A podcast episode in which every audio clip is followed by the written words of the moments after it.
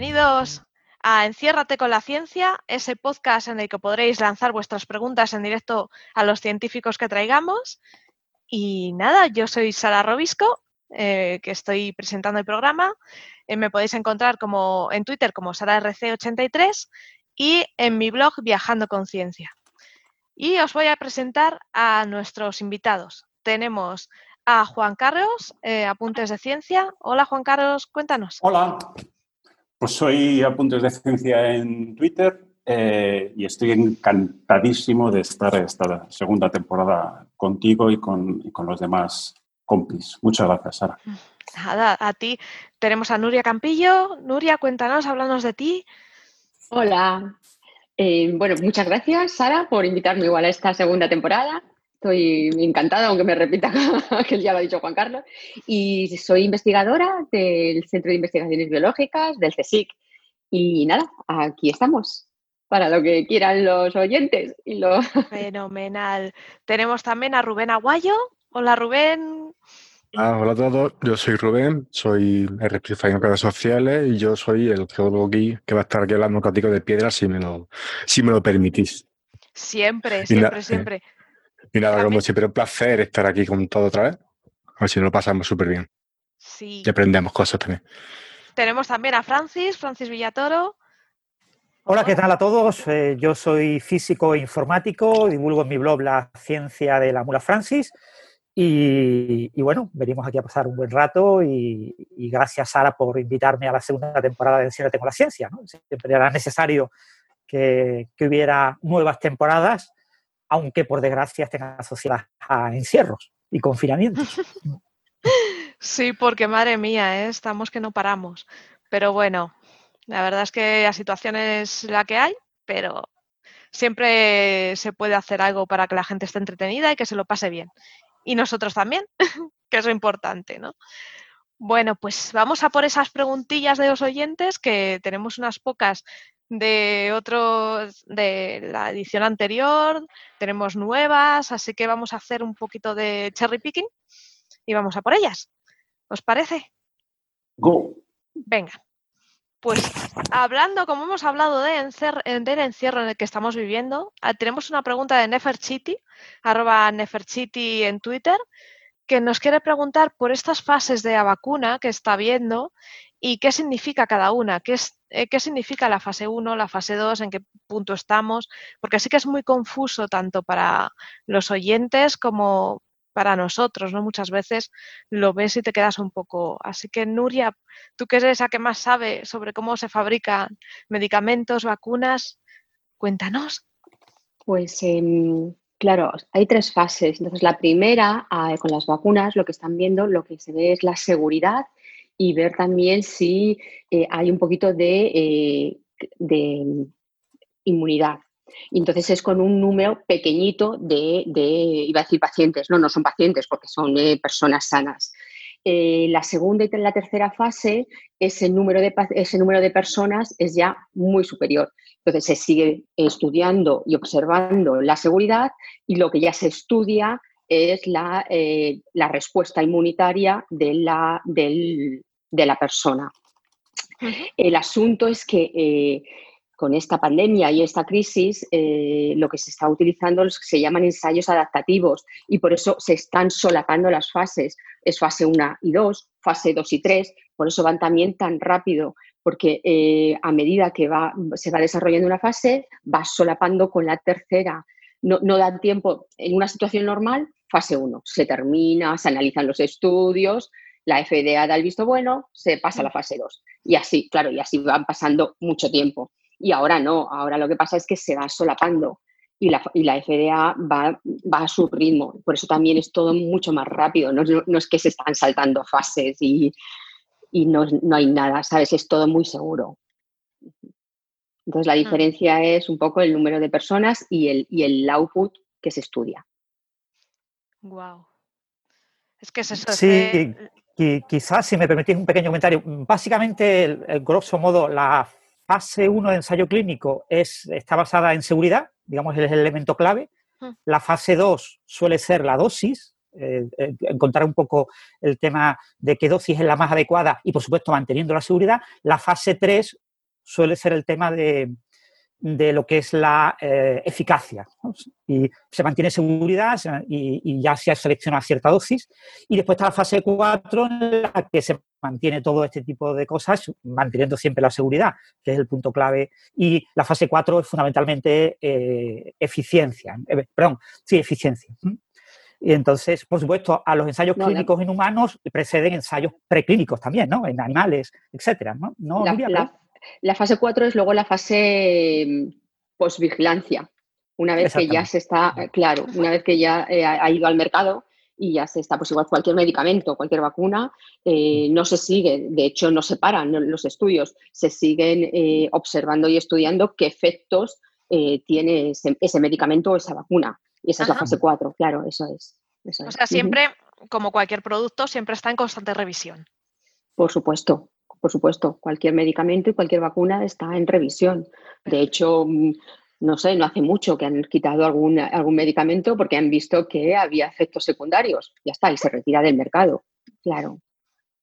Yo me, aprendí la regla mnemotécnica esa para tratar de diferenciar, que me cuesta muchísimo, lo de eficacia, eh, efectividad y eficiencia, ¿no? Lo de eficaz en el matraz, efectivo en el vivo y eficiente para el gerente, ¿no? Eso, es como yo, a mí me ayuda a recordar eficaz es que sea útil un medicamento en condiciones ideales, supongo que in vitro, eh, efectivo aplica a condiciones reales y eficiente, bueno, pues que es económicamente eh, eh, viable, ¿no? Llevar el medicamento, en este caso la tan hmm. ansiada vacuna. Pero solapar eh, fases no es, no tiene ninguna implicación rara o no puede ser peor o... No, no, no, no, no. ya se estaban utilizando. Ahora se llaman ensayos adaptativos y es em, Claro, se van, eh, digamos que se va modulando a medida que se va obteniendo una respuesta. Mm. No, no, no se, claro, antes era una fase y se termina, se analiza y se pasa a la segunda. Y ahora es mucho más flexible. Cuando digo ahora no es que, que estos ensayos adaptativos se hayan hecho eh, expreso mm, por la pandemia, ya se utilizaban antes, pero, pero con la crisis em, son los que se están utilizando. Eh, se, estudian diferentes outputs, por ejemplo, para los medicamentos. ¿Qué pasa? Que se están estudiando tres o cuatro eh, medicamentos a la vez.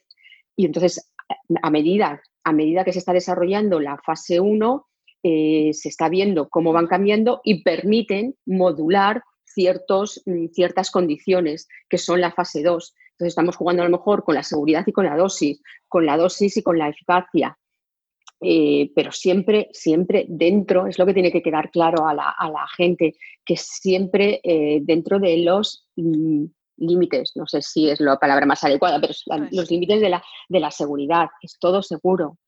Pero es una vacuna, evidentemente, y, como cualquier otra vacuna o medicamento, irá pasando el tiempo y, veremos también, bueno, si hay otro efecto secundario, pero los efectos secundarios de las vacunas se ven rápidamente rápidamente al cabo del mes se va a ver si, pues eh, de hecho hubo al principio algún caso, si ha habido, ¿sabes? Si ese efecto ese va a tener un efecto secundario importante o no.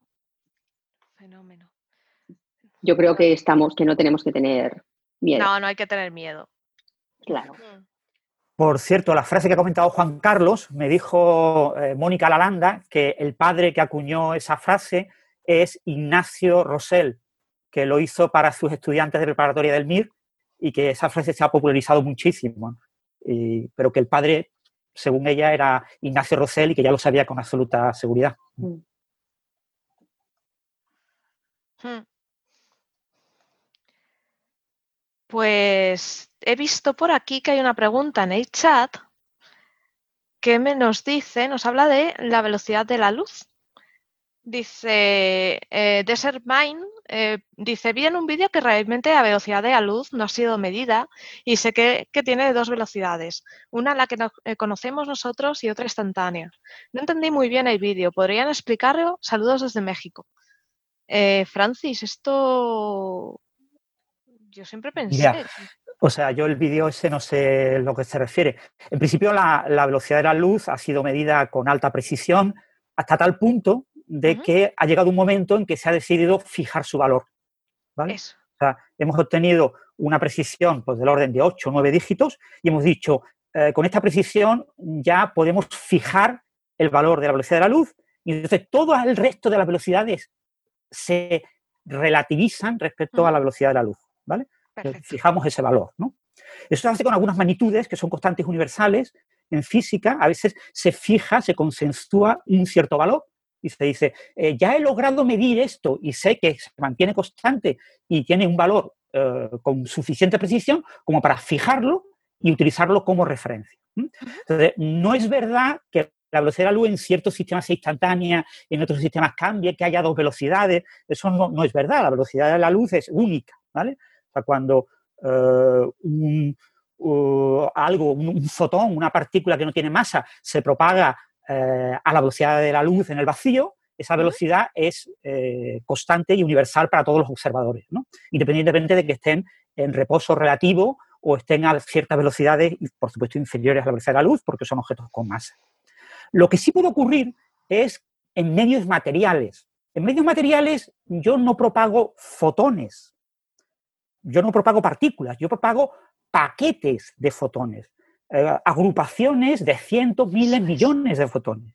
Esos eh, paquetes eh, interaccionan con la red cristalina, con la red del material, con los átomos del material, con los, fundamentalmente con los electrones. Y entonces lo que pasa es que en un material, dependiendo de la estructura cristalina del material, la velocidad de propagación de los pulsos de luz, que siempre será inferior a la velocidad en el vacío, puede depender de la dirección. Es decir, puedes tener una velocidad en cierta dirección eh, y una velocidad, pues la dirección transversal diferente. Es decir, la estructura cristalina, pues depende de esa estructura cristalina, hay estructuras más pues, cuadrangulares, hexagonales, hay muchísimas estructuras cristalinas, no recuerdo el número, eran como 216 o algo así, una barbaridad. Entonces, eh, eh, en cada una de esas estructuras hay propagación de paquetes de luz, ¿vale? De agrupaciones de fotones que están interaccionando con los electrones. Entonces un fotón se propaga una cierta cantidad de distancia a la velocidad de la luz en el vacío, interacciona con un electrón, es como eh, digamos, eh, deja de ser él y pasa a ser otro, es decir, hay un proceso de eh, absorción y emisión de fotones, pero el paquete, el, pulso de luz, mantiene su identidad. Aunque sus fotones individuales vayan creándose y destruyéndose en el proceso de interacción con el material, el, paquete, el, pulso, mantiene su identidad y cuando lo vemos o lo medimos, observamos un único pulso. ese pulso sí se mueve eh, a diferentes velocidades. Pero, por supuesto, nunca de manera instantánea. En física, lo instantáneo no existe. Ni siquiera el efecto túnel, ni ciertos procesos cuánticos, el famoso, entre comillas, colapso de la función de onda y cosas por el estilo, que eh, si yo no defino correctamente un reloj para medir el tiempo que dura, puedo tener duraciones que aparenten ser super, eh, que aparenten velocidades superlumínicas. ¿vale? O sea, hay aparentemente velocidades mayores que la velocidad de la luz en el vacío. Pero siempre es aparente y siempre es debido a que yo no he definido correctamente el reloj. Definir correctamente el reloj es muy difícil en muchos problemas. Entonces, ha habido, eh, en algunos experimentos concretos, ha habido discusiones de varias décadas hasta que se ha consensuado cuál era el buen reloj. Y en ese proceso de varias décadas ha habido medidas superlumínicas pero, acompañado por otros experimentos que veían velocidades sublumínicas. Y, ha habido eh, pues mucha discusión, ¿no? Pero eh, siempre, y claro, en, experimentos muy, muy recientes, pues a veces en algunos sistemas todavía no sabemos definir bien un reloj. Pero sí. Pero, sigues, bueno, había oído lo de fijar las constantes fundamentales, cosa que se ha hecho, si no recuerdo mal, hace poco con la constante de Planck para derivar para librarnos de la definición de kilo como, como, como objeto físico en, eh, de, iridio. Pero oye, ¿y esto de fijar la velocidad de la luz cuando el metro y el segundo están definidos con 14 cifras, si no recuerdo mal? Tiene, tiene, que haber por definición una pequeña, una pequeña eh, inconsistencia ahí. Bueno, el, el, segundo se define a partir de la velocidad de la luz. El segundo se define Claro, como el número de vibraciones, del no sé qué nivel, electro, depende de la velocidad de la luz. Ahí. Sí. Vale, correcto. Listo. Mm. O sea, la, constante de la velocidad de la luz es una constante completamente eh, universal hasta donde podemos eh, observar en los experimentos, etcétera, está muy bien verificado. la constancia de la velocidad de la luz está verificada en experimentos en tierra, a todas las escalas medibles en tierra, desde la escala de átomos a incluso a escala de partículas, en cierto, aunque por supuesto con pocos dígitos de precisión, pero también a escala de partículas en grandes aceleradores. Y después lo podemos medir también a escala cosmológica, es decir, podemos ver la propagación de, por ejemplo, eh, los pulsos que emiten eh, pues, eh, fenómenos altamente energéticos en el pasado del universo, como pueden ser pues, los núcleos galácticos activos. ¿no?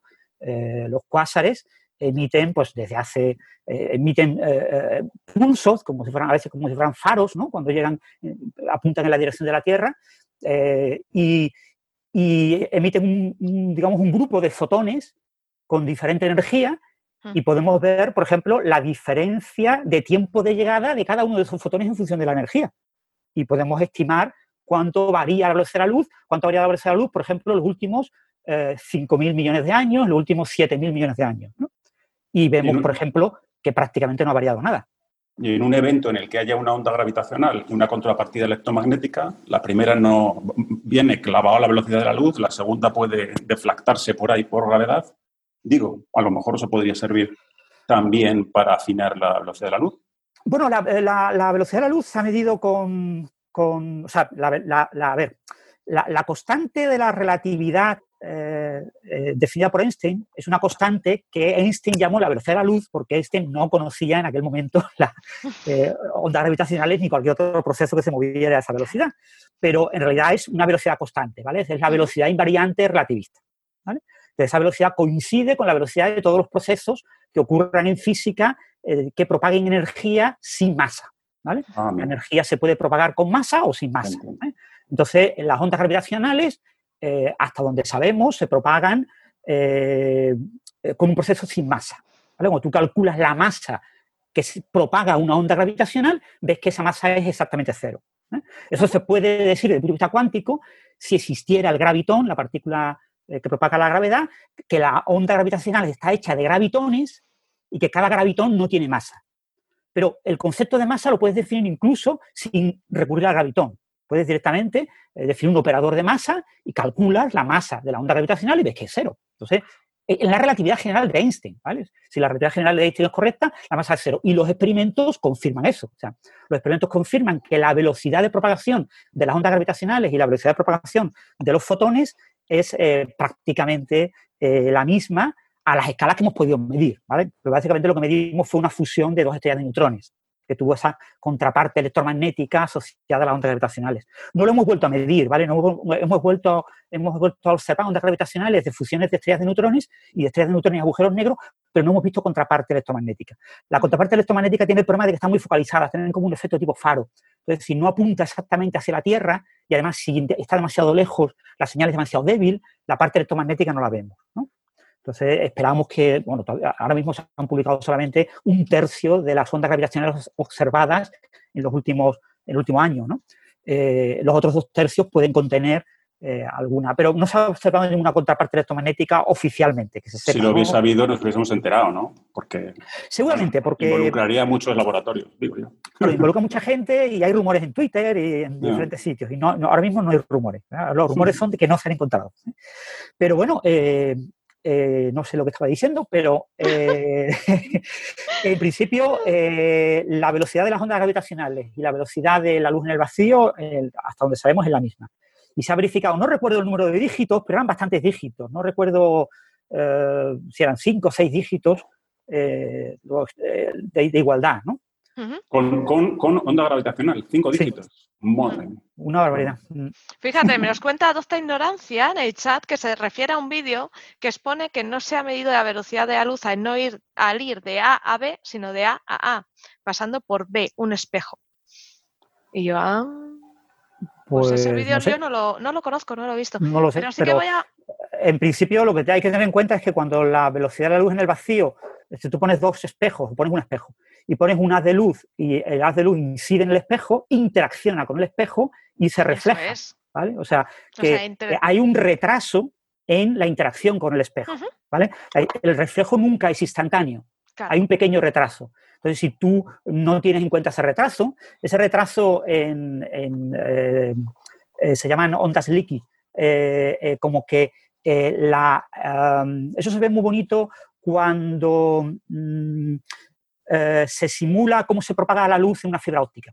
La luz en una fibra óptica se propaga por reflexión total interna, entonces para ángulos pequeños respecto a la dirección axial de la fibra, eh, se emite una luz láser y la luz láser va como chocando, rebotando en las paredes, ¿no? Arriba y abajo, ¿no? Eso se puede ver, por ejemplo, una piscina de agua.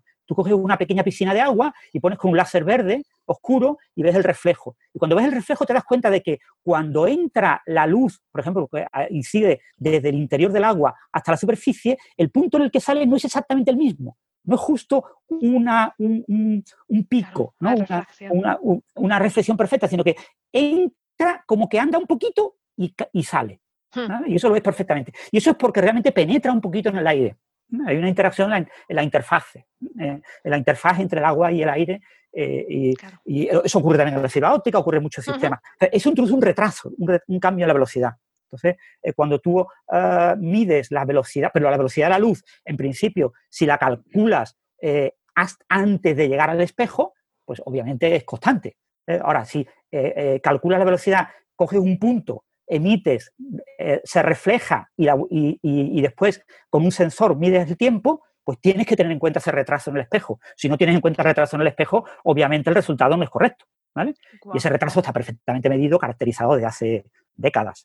Pero depende del tipo de espejo, depende del material del que sea, depende de la frecuencia de la luz, de cómo responde el material. O sea, es una cosa eh, muy relevante, ya os digo, en fibra óptica, en, todo lo que es fotónica, nanofotónica, etcétera. Precisamente el índice, de, el índice de refracción al cambiar de medio es por el cambio de velocidad hmm. de la, de, la, luz en ese medio. Exactamente. No sabía eso de que se sale un poquito, me parece fascinante lo de, lo de que no se ve un piquito, sé que hay que ah. Buscarlo. Eso sale en los vídeos que en YouTube hay vídeos, ¿no? Del, tema este de la, de la, piscina de agua, ¿no? De piscina, no, ¿cómo se llama? Pecera. La pecera, las peceras están rectangulares ¿eh? y con un láser verde, es un experimento muy bonito, muy fácil de reproducir. Me imagino ahora mismo a los oyentes con su acuario. Sin peces dentro, por favor. No os carguéis a los peces, amigos, no. bueno, voy a aprovechar este pequeño incisillo para presentar porque tengo una noticia que daros. Tenemos patrocinador y por eso hemos salido. Nos patrocina GMV, lo podéis ver en, en Podcastidad su logo, vais a ver también las emisiones de escenio. Y eh, es un grupo tecnológico español con presencia internacional, GMV, que es el primer proveedor independiente del mundo en sistemas de control en tierra para operadores de satélites comerciales de telecomunicaciones. Esto para, es bastante interesante. La verdad es que le estamos muy agradecidos por patrocinarnos. Y vamos a por la siguiente pregunta, que es un poquito de ingeniería. Y es una pregunta muy curiosa que, nos indica, si nosotros frotamos un material contra otro de una dureza menor, eh, esto eh, ¿cómo se hace? ¿Se desgastan ambos materiales eh, por igual? Eh, ¿De menor dureza se desgasta más? Mm, ¿Nos atrevéis a, a responder a esta pregunta? Juan Carlos, ¿te atreves tú? bueno, voy a, voy a divagar un poco, porque la verdad es que yo, en fin, O sea, la escala de Moss, recordáis, eso es, bueno, a lo mejor eso lo puedo contar mejor Rubén. La escala, cuéntala tú, Rubén, y, luego si quieres retomo yo. Vale, ¿qué, es la escala de Moss? La escala de Moss es, esa, esa, bueno, esa escala, esa lista de minerales, los cuales ponemos como un límite de cada una, ¿no? Que va del 1 al 10, y por supuesto, el, el, 1 que es el talco, que es el más, el más blando, y el 10 que es el más resistente, que es el diamante, ¿vale? Claro, cuando tienes varios minerales o materiales que tienen diferentes que de, esta escala, cuando, cuando así decimos, cuando echamos a pelear, naturalmente el que, que se va a desgastar menos es el que sea más duro. Pero claro, lo que no podemos olvidar que dureza, cuando decimos que un mineral es duro o un material es duro, no quiere decir que sea irrompible. Es decir, el diamante es frágil, tú lo dejas caer al suelo y se parte en mil millones de, pedacitos. Es decir, más bien la resistencia que tiene a ser penetrado por otra cosa. Pero no ah. porque tú lo cojas y lo parta. Por eso, en efectos prácticos, en este aspecto, el acero, por ejemplo, es más duro o como, como lo tenemos como más duro porque es más resistente en este aspecto. Claro, es, la forma de frotarlo. Está la, tensión, la, tracción, mm. ¿no? la penetración, y cada una tiene un módulo de Jung, ¿eh? una, dureza distinta. Yo creo que un mm. material más blando, si lo frotas con uno más duro, porcentualmente ganará el duro, pero no dudo que el pequeño arrancará a escala atómica atómitos del otro también. Claro. Además, si hay una colisión a muy alta energía entre dos chismes, la energía se tiene que ir a algún lado, ¿vale? Eh, no se la va a llevar todo el material blando. El material duro se calentará, se fundirá, cambiará de fase, lo, que le toque. ¿A eso le llamas eh, que el blando ha, arañado al duro? Pues llámalo como quieras, pero los dos salen mal parados. Claro, supongo que es en función de, claro, ambos reciben daño, pero en función de la dureza uno va a recibir más que el otro. Recuerdo, no sé, no tiene mucho que ver, pero me parece simpático lo de ejemplos que hemos visto con tornados que cogen las agujitas de los pinos y son capaces de clavarlas como clavos en, la madera. La aguja de pino es mucho más blanda que la madera, pero mm. claro, ponle suficiente velocidad y cualquier cosa se convierte en un proyectil inaguantable. Hay, restos de pintura, de pintura, de material eh, eh, de protección eh, en órbita, como basura espacial, que supone un problema para la Estación Espacial Internacional. A velocidades de, kilómetros por segundo, pues te puede agujerear la pared de la estación, que tampoco es de un centímetro, es de muy poquito para hacer, van a tener un peso decente. O sea que cualquier cosa rápido, chungo. Sí, pero eso es como una bala. La bala en sí de una pistola no te mata porque sea de acero, sino porque va a 200 metros por segundo, una cosa así. Efectivamente, y a velocidad es todo. Sí, es más, que si cambia la, bala de acero por un macarrón, yo creo que también te haría daño. Sí, sí, te atravesaría igual. Hmm. Eh, hay una pregunta. Estaba, perdona, lo de. Perdona, o sea, Oye, me recordaba lo del corte por agua, ¿lo habéis visto? agua, claro, es agua. chorro por cientos de presión, creo que se le añade material abrasivo. O sea que ahí no sé si corta exactamente el agua o la combinación. Pero ¿habéis visto los vídeos? Cogen, cogen un iPhone y hacen así y se le ve como una radiografía. O sea, es que lo cortan. ¿Con agua? con agua, con agua cortan, pero, pero una, cámara de fotos, pero es que no la deforma. O sea, tiene tanta fuerza, iba a decir, tanta precisión, que, no la deforma. La, corta como si estuvieses haciendo una tomografía axial. Parece una imagen irreal.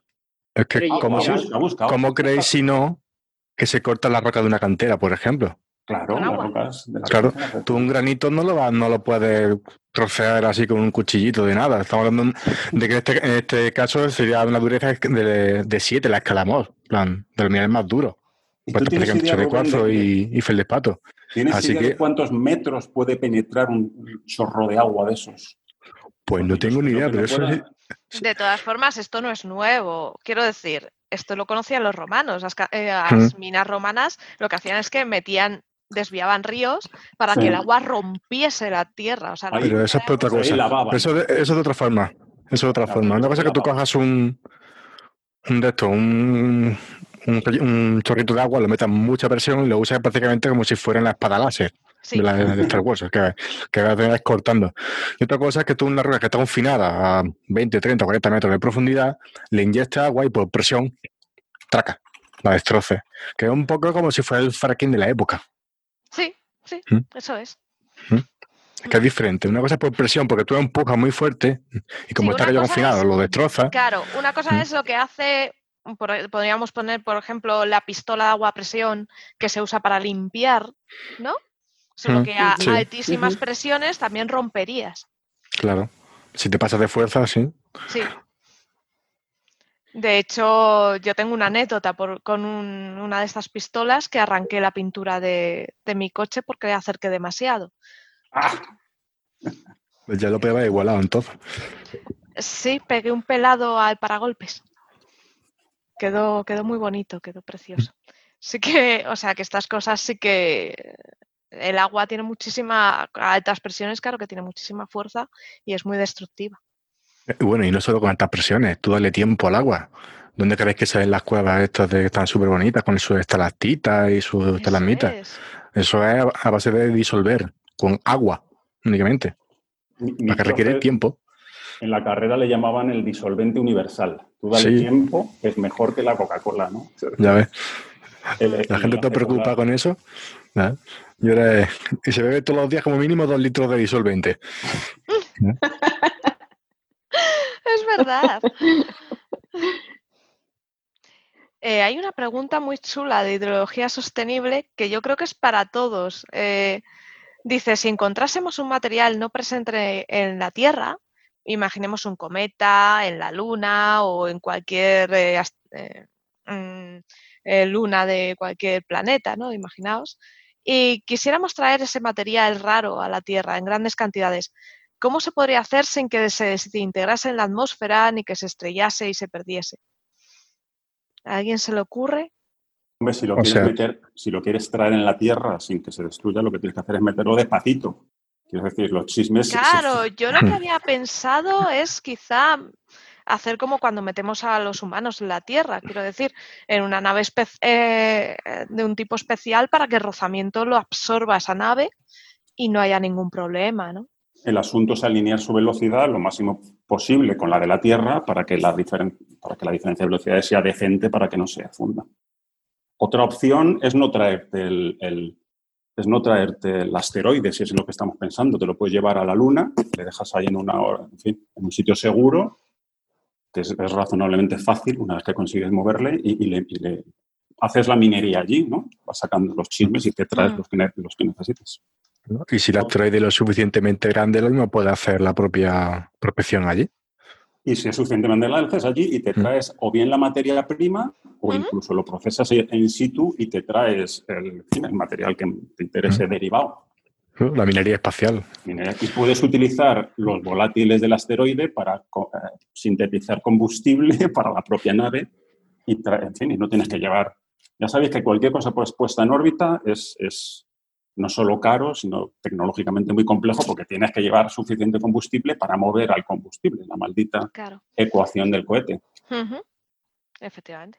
Por cierto, eh, Hayabusa 2 aterriza esta noche, ¿no? Y parece que la cápsula está bien. ha llegado a Australia. O sea, imaginaos, es un ejemplo de la pregunta que nos han hecho el oyente, ¿no? A pequeñita escala, pero sí. Sí, Así que vamos a ver qué, qué y, ha traído. Y a la vez la Chain, la Chain 5, como demonios se pronuncie, ¿no? se ha acoplado, ¿cuándo? Ayer, esta noche, en órbita y nos va a traer también unos kilos. Kilos, creo que son kilos, de muestras lunares, el tercer país que lo consigue. O sea que es, es una semana grande para... Está, está aumentando la masa de la Tierra, pues estamos trayendo cosas. No creo que comente mucho por eso, por tus cuatro piedras. ¿eh? No, oí, una vez. Oí Pero una vez ¿Os dais cuenta que están mm. haciendo las, estas misiones están haciendo lo que decimos a la gente que no haga. No vayáis de visita a sitios y os traigáis las piedras. no hagáis como Hayabusa. Esto es para temas científicos solo. No, vosotros no.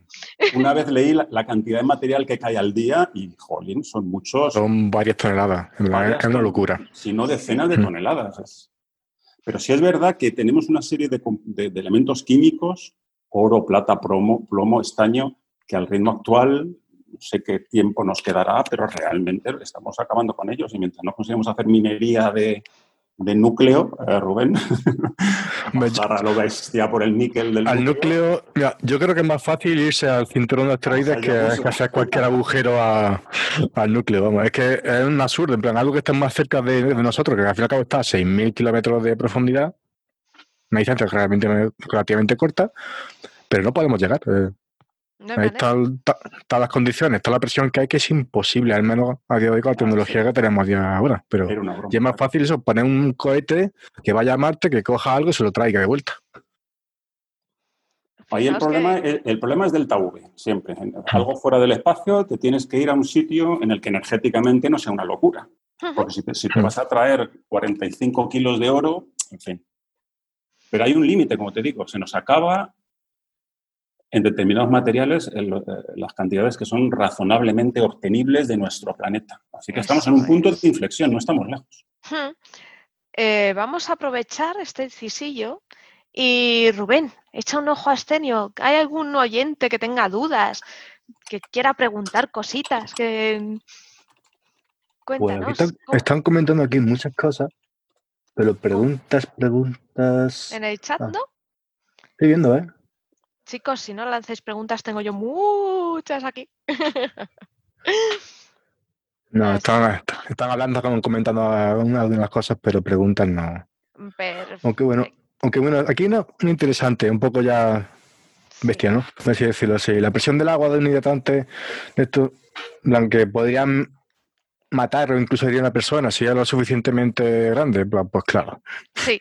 Si, es capaz de cortar el granito, a ti. Pues imagínate a ti lo que te puede hacer. Claro, mm. claro efectivamente. Mm. A ver, aquí hay una muy bonita que además eh, necesitamos eh, biólogos y todo tipo de gente para responderla, ¿vale?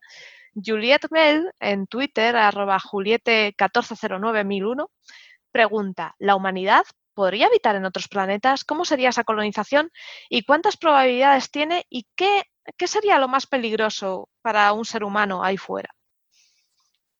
¿Nos atrevemos con ella? podemos intentarlo. Yo creo que, por ejemplo, a nivel biológico, ¿vale? Simplemente eh, un ser humano eh, someterse a esa radiación que hay ahí fuera, mm, no lo veo. Eh, yo creo que es peligroso, es una de las cosas más peligrosas que tiene. Nuria, ¿tú qué opinas? Mm, Porque el ser humano yo lo veo muy frágil. Yo también creo, ¿no? que sería, que, en este momento es muy complicado, ¿no? Y, muy difícil de momento colonizar. Sí. No iba a decir que la Tierra, joder, es que es un sistema o sea, claro, nos, sentimos especiales, pero en cierta forma es que la Tierra tiene una serie de, en fin, de chismes que han hecho posible que estemos, que estemos aquí en, escenio hablando, ¿no? Si no, no estaríamos. Eh, y, en relación a los rayos cósmicos, tenemos una atmósfera cojonuda y un campo magnético estupendo que nos libra de la ferocidad de nuestra eh, estrella tan cercana.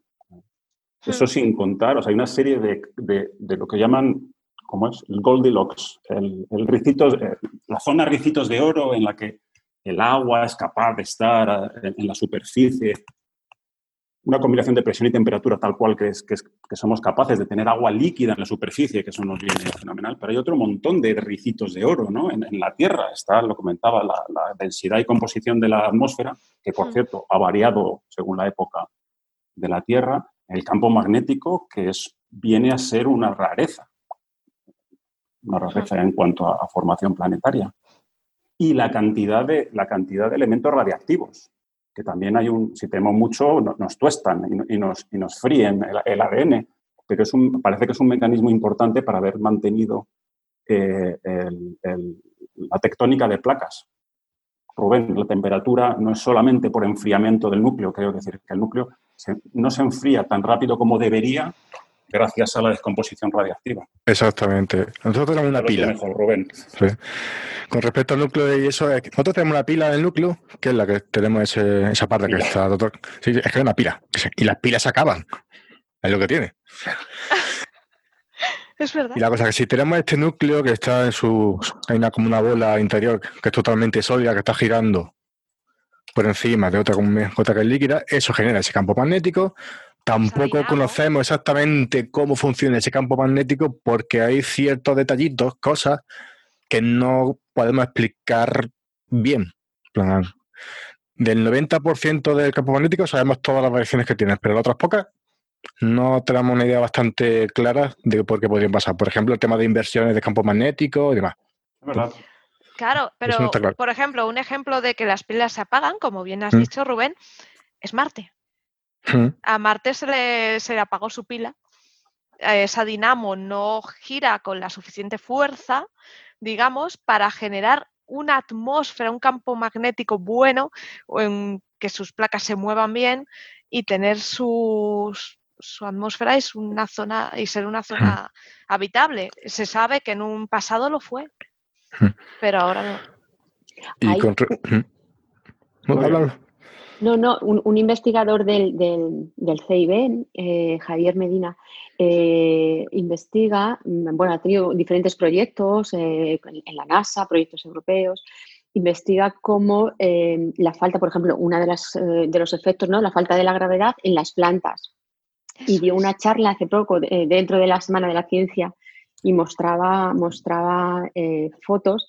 Claro, se ve como las raíces, y luego eso es extrapolable, claro, a, a, los efectos en los seres, en los seres humanos, como eh, la falta de gravedad hace que, claro, que, las raíces vayan teniendo, eh, tienen, no saben, claro, no saben, ese es el problema, es decir, tenemos la información en, los genes de cómo crecer y, a falta, es decir, no tienen la gravedad y entonces empiezan a crecer de una forma súper extraña, eh, haciéndose como unos líos y, eso también hay que tenerlo en cuenta, ¿no? En nuestro... Mm, todas esas cosas.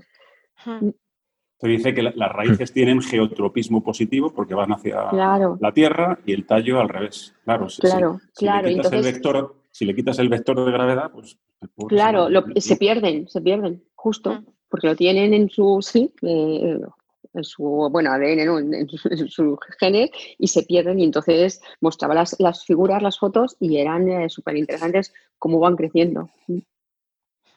Pensaba en otro equilibrio, se me no sé, si, no sé si lo he leído, se me ha ocurrido. Hay, otro equilibrio, otro, otra zona, otro ricito de oro, ¿no? Con el propio tamaño de la Tierra, es suficientemente grande como para poder retener una atmósfera decente, pero no tan grande como para que no sea posible abandonar, abandonar nuestro planeta y convertirnos en, civilización eh, eh, solar o, civilización galáctica, si alguna vez lo conseguimos. Estamos un poquito por debajo del límite por el cual un, cohete eh, clásico no sería viable. Un poquito más, o sea, ya el Apolo tiene 100 metros de largo, pues si la Tierra fuese el doble de tamaño o incluso un 50% más, más, un 50 más grande, el, cohete ya tendría 7 kilómetros de altura. Sería necesaria una cantidad ridícula. Wow. Sí. sin embargo, si fuésemos más pequeños, bueno, pues Marte en parte por el núcleo, como decías tú. Pero tiene que tener gravedad para retener eh, a, los pequeñísimos volátiles, ¿no? Hmm. Nosotros hemos perdido hidrógeno y, el helio que nos queda es nada. Por eso es tan, tan escasísimo. Que eso me gustaría hacer un llamamiento. No tiréis el, helio, que, no, que no se repone prácticamente. Yo, ¿Verdad, Rubén? No sé si hay algún mecanismo radiactivo que llegue al helio tan chiquitín, ¿no? Lo pues yo creo que no sé si, hay algún alguna cadena de desintegración del uranio quizá termine en helio, pero pues no sabía decirte. Es tan chiquitín, yo creo, mm. eh, eh, se quedan por ahí en xenon, me parece a mí. Mm, es que eso se pierde enseguida.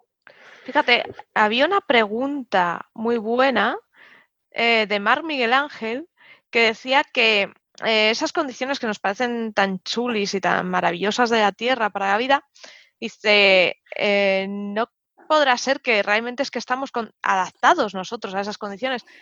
Eh, claro, es que es eso. O sea, yo creo que habría que darle un poco la razón. Estamos adaptados a ello, a la Tierra, y si salimos de ella sería muy, muy duro sobrevivir. Pero hay que tener... Digo que hay que tener en cuenta una cosita, de que estamos adaptados a la Tierra ahora. Ahora. Ahora. Las primeras mm, bacterias. Sí. Es que siempre se me olvida, pero es que eh, la Tierra se ha cambiado a lo largo de 4.500 millones de años, ha cambiado tela. Pero sus condiciones tanto de, temperatura, de porcentaje de oxígeno, de radiación solar, todo eso cambia. Y, hasta, y durante los primeros mil, mil o casi dos mil millones de años, la atmósfera que teníamos era prácticamente irrespirable para nosotros. La verdad es que no había oxígeno en las cantidades que hay ahora. Pero gracias a unas bacterias muy, muy buenas que se Bueno, depende para quién. Depende para quién, que provocaron una extinción de carajo. sí, se dedicaron a generar oxígeno. Eh, hubo otras bacterias que murieron y, la liaron parda. Pero sí, que para ¿eh? nosotros vino muy bien. Esa es otra cosa que me llama a mí la atención, el oxígeno molecular de nuestra atmósfera, que lo respiramos y estamos tan contentos. Vamos, es de origen biológico. Es prácticamente tan, tan oxidante como el cloro. El cloro para nosotros es el malo malísimo. O sea, nuestra atmósfera, para la mayor parte de, de los eh, señores y señoras que pueblen la galaxia, en fin, tiene que ser ultra venenosa a, priori. Pero que el oxígeno es lo que es de origen biológico. Este oxígeno no está presente como tal en la Tierra es que la, toda esta acción de bacterias cogieron el, CO2, que era lo que más había en la, atmósfera, y lo convirtieron en, oxígeno. Por lo cual nosotros estamos respirando el oxígeno que fabricaron estación de bacterias. Por lo cual, eso sí se podría llamar un poco a lo, a lo burdo, ¿no? Como un proceso de terraformación, ¿no? Sí, sí. Fueron las primeras terraformadoras, esas bacterias. Cambiaron el sistema, bueno, todo la- el ecosistema a su, a su antojo. Para ellas, se lo Sí, para ellas, dejaron chuli. Bueno, Sí, para ellas no, para ellas porque era desecho. El oxígeno era desecho. efectivamente. ¿Mm? Que, fueron- es que fue sin querer. ¿eh? O Sí. sea, estamos sí, respirando su, su contaminación. Mm. Dicho eso- así, suena horrible. ¿eh? Ya, ya. Es que sí, es que si lo pensamos, esa- ellas fueron un poquito las guarrindongas de la época. La basura de unos es el tesoro de otros, ¿verdad? Sí, vivimos de, de las guarrerías que soltaron una bacteria. Bueno, que, sigue- y que siguen, son, y que siguen soltando la- las algas, ¿verdad? En las Sí. algas, eh, las, eh, los árboles, o sea, maravilloso. Seguir soltando guarrería, por favor. Pero eso me lleva a una pregunta propia, ¿vale? En el futuro, cuando nosotros, eh, todo este efecto de residuos que estamos generando, gen- aparecerán unos seres que vivan de ello y digan, ¡ay, qué majos! Puede ser, ¿no? Bueno, en el caso de que, de que dé lugar a que vuelva a aparecer otra especie Otra especie, claro, porque nosotros nos habremos autoextinguido. Sí, y la Tierra va por ahí, en plan, está el tic-tac ese de la pila que hemos dicho antes. Sí. Eh, pues nada, la Tierra como que pueda permanecer la vida como la, como la conocemos hoy en día, le quedan 400, 500 millones de años. Nuestra pila se acaba. chic, chic, chic, chic. Quizás menos, quizás más, Nunca pero por ahí va. Bueno, pero No eso son nadie- cantidades de tiempo excesivas. Recordar que el, humano moderno tiene, no sé, 100.000 años o por ahí, no tiene Sí, mucho más, 180.000 creo que andaba por ahí. así. O sea, no. el, el humano moderno es una cosa extremadamente reciente. Entonces, cuando hablamos de millones de años, es algo absolutamente relevante. Dentro de millones de años no existirán los humanos. Eso por descontado. Pero claro, yo como, como soy geólogo, hablar de 500 millones de años es como hablar de ayer por la tarde. ¿sabes? El tiempo es relativo. Sí, sí. Yo tengo trastocado, me parece a mí. La verdad es que Hmm. sí. Em, hay preguntillas por aquí. Chin, chin, chin, chin, chin, chin. Yo he visto una aquí de piedras también. Oh, suéltala. Como, como barres. Para casa, hombre, ¿no? ¿Qué te parece? Que Sandrita de Ciencia Cine nos pre- eh, pregunta que le enseñaron hace tiempo una, una, una piedra, una roca, Sí, que, se, que creo que se llama ulesita, que decía que la apoyaba donde la apoyase, pues se veía lo mismo un extremo con el otro. Y que incluso como que tenía las propiedades de la fibra óptica. ¿Que ¿De qué está hecho? Pues eso creo que me, me quiere sonar que es un borato. Es decir, un, una, tiene que tener algo de calcio quizás algo de boro. Pero lo que es, lo, Veo las que que. Francis asi- asiente así. Bueno, lo acabo de ver en la Wikipedia, ¿eh? Yo igual. Es un borato hidratado de sodio y calcio. Eh, puede ser Pero es que me, quería sonar algo así. De, este- de estas curiosidades que las veo hace tiempo y está muy bien. Sí, por visto las propiedades ópticas que tiene pues son súper buenas perder cosas y transmite la luz bastante bien. Por lo cual, si no tiene tantas pérdidas, pues se podría usar para fibra óptica, como, como pone aquí la pregunta. Sí, el, yo os digo, el, el problema es que en la fibra óptica con el, el- se utiliza sílica, ¿no? Eh, sílice, ¿no? Sí, ¿cómo se Sí, sí, dice? le Se sé. dice normal, sí. Eh, y se ha conseguido unos grados de, de, digamos, de, de calidad en el material que permiten que las pérdidas sean ultra bajas. Eso costó en la década de los 60, desde 1960 hasta 1970, 72, eh, hubo un avance enorme de como un factor de 100 en la reducción de las pérdidas. Y a, a base de una serie de eh, eh, avances muy importantes en eh, cómo fabricar fibra óptica. Eh, ese tipo de avances, si se pueden aplicar a la ulexita, que serán probablemente procesos completamente diferentes, quizás permitan esa reducción de pérdidas. Pero si no permites esa reducción de pérdidas, era absolutamente inviable. Las primeras fibras ópticas eran de metros. Tú no podías propagar una señal óptica eh, unos kilómetros.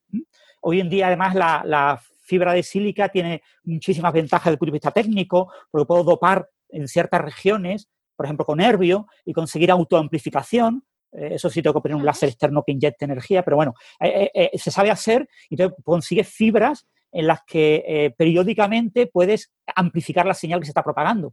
Con lo wow. que eh, con logras, eh, transmisión transoceánica y cosas por el estilo. Es decir, la, hoy en día sustituir el, el, sílice en la fibra óptica yo lo veo muy, muy inviable salvo que por alguna razón esta Ulexita tenga algo especial, pero requiere un desarrollo de 30, 40 años de investigación en la Ulexita específica para desarrollar eso, que es lo que tenemos con la, lo que hemos logrado con la fibra óptica, ¿vale? Mm.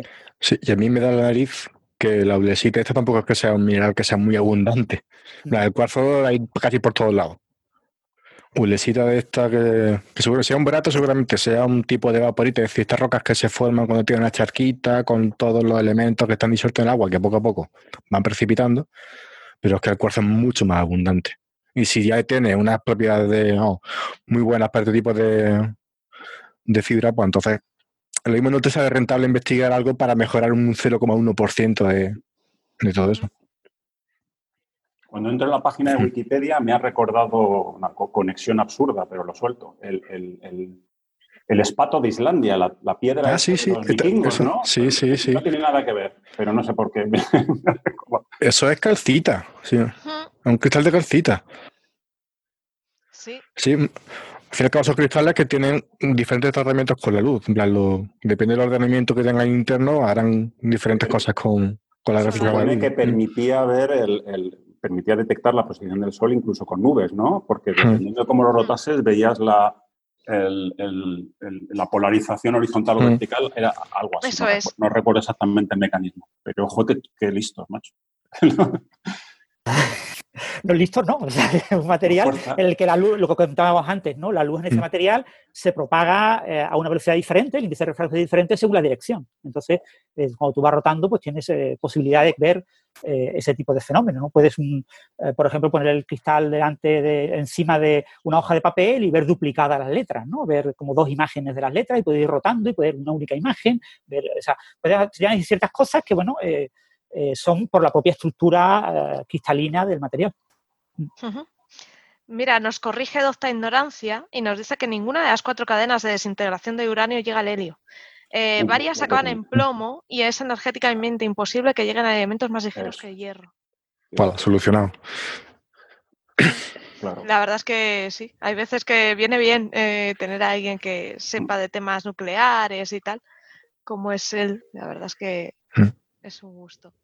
Eh, tenemos una pregunta de Marc Miguel Ángel que nos, pide que por favor expliquemos un poquito eh, eh, esto. Dice, oye, ¿qué cambia de lo que ya sabía? Y nos enlaza un paper de hace unos días que dice que los agujeros negros primordiales podrían ser materia oscura. Yo el paper no me lo he leído y me parece que algunos... Bueno, la idea de que los agujeros negros primordiales existen, que no sabemos si existen.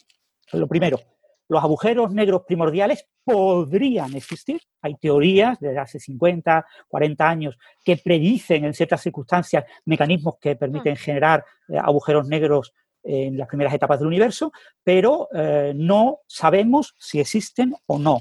No sabemos qué distribución de masas tienen en la actualidad, si existen. No sabemos si pueden explicar la materia oscura o no. Porque la materia oscura la conocemos muy bien. Sabemos muy bien qué propiedades a escala cosmológica tiene. Por lo tanto, eh, tú dices, supongamos que hay suficientes agujeros negros primordiales con la distribución de masa adecuada para explicar la materia oscura. Vale, muy bien, lo supones. Puedes explicar la materia oscura de esa manera. Pero el problema es eh, que nosotros sabemos si esos agujeros negros existen. Eh, y existen límites experimentales para la masa de esos agujeros negros. Hoy en día podemos descartar agujeros negros primordiales de masa muy pequeña, eh, porque se habrían desintegrado ya por, radiación, por evaporación de Hawking, eh, con lo que ya no eh, podrían contribuir a la materia oscura, y sabemos que la materia oscura continúa contribuyendo en el universo, con lo que no podrían haber sido agujeros negros de masa tan pequeña, y también podemos descartar agujeros negros de gran masa, porque los agujeros negros de gran masa dan efectos de microlente gravitacional y podemos excluirlos. Ahora mismo tenemos una pequeña ventana, una pequeña ventana para los agujeros negros primordiales como candidatos a materia oscura. Esa pequeña ventana es la ventana sublunar. ¿vale? O agujeros negros picados en una masa pues entre un asteroide y la Luna. ¿Vale? Entonces, tú dices, muy bien, ¿por qué tienen que generarse agujeros negros primordiales preferentemente con esa masa. Porque hay que recordar también que la materia oscura no es un fenómeno reciente, ¿vale? No, es como la energía oscura. La energía oscura es un fenómeno extremadamente reciente en el universo, porque ha requerido que el universo se vaciara. La energía oscura domina un universo vacío, pero un universo lleno, la energía oscura es irrelevante. Sin embargo, la materia oscura no. La materia oscura es lo que llena el universo. Y ha llenado el universo siempre hasta recientemente, hasta uh, hace unos 5.000 eh, millones de años, eh, que ha empezado a generarse grandes vacíos del universo donde no hay importantes cantidades de materia oscura. Entonces, explicar la materia oscura con agujeros negros de estas características tiene muchas dificultades técnicas. A pesar de eso, hay mucha gente que está publicando sobre esta idea. En España tenemos a Rafael Bachiller, que es un que desde que salió la señal del LIGO, de, la primera fusión de agujeros negros, planteó la idea de que la materia oscura podrían ser agujeros negros de masa estelar, de masa entre 10 eh, y 100 masas solares. Eso, ya está descartado, ¿vale? ya, tenemos resultados experimentales que lo descartan. Pero bueno, él sigue apoyando la idea de que eh, los agujeros eh, negros primordiales sí existen y tienen la masa adecuada que permite la ventana que tenemos, podrían explicar gran parte de la materia oscura. Hay algunos límites de exclusión que hablan de que quizás no toda la materia oscura. El gran problema que tenemos es eh, la distribución que tenemos de la materia oscura tiene una serie de parámetros a escala macroscópica, lo que llaman la web cósmica, la, gran red cósmica, y es muy difícil con agujeros negros el, explicar, eh, porque el problema que tienen los agujeros negros es que, eh, digamos, la, la, la, densidad de agujeros negros que tengo que tener. Imaginaos, la materia oscura en el sistema solar. ¿vale? La materia oscura en el sistema solar eh, es equivalente a eso, a la masa de un asteroide en un volumen del radio de la órbita de Urano, más o menos. O sea, una, muy poca cantidad de materia oscura, ¿eh? Muy, muy poquita cantidad de materia oscura. Pero, claro, el, gran parte de la materia oscura de nuestra eh, galaxia forma una especie como de halo, una estructura más o menos esférica, pues como no sé, entre 20 y 100 veces más grande que la propia galaxia, que, y la galaxia está como en plano, justo en el centrito ahí, como un dígito planito más o menos, porque una galaxia espiral, etcétera, la tenemos justo en el centrito de toda esa gran región, ¿no? Eh, ¿Por qué encontrar una, una, distribución con esa densidad más o menos de un asteroide eh, por una región del tamaño de Urano alrededor de toda nuestra galaxia y que esa región no haya tenido eh, ninguna razón por la cual esos objetos hayan preferido irse hacia donde se encuentra la galaxia y eh, donde se encuentra un agujero negro supermasivo, donde ha habido interacciones de nuestra galaxia con otras galaxias satélite, que podrían haber... O sea, eh, ¿por qué e, esa distribución tan homogénea de eh, objetos que al fin y al cabo son cuerpos?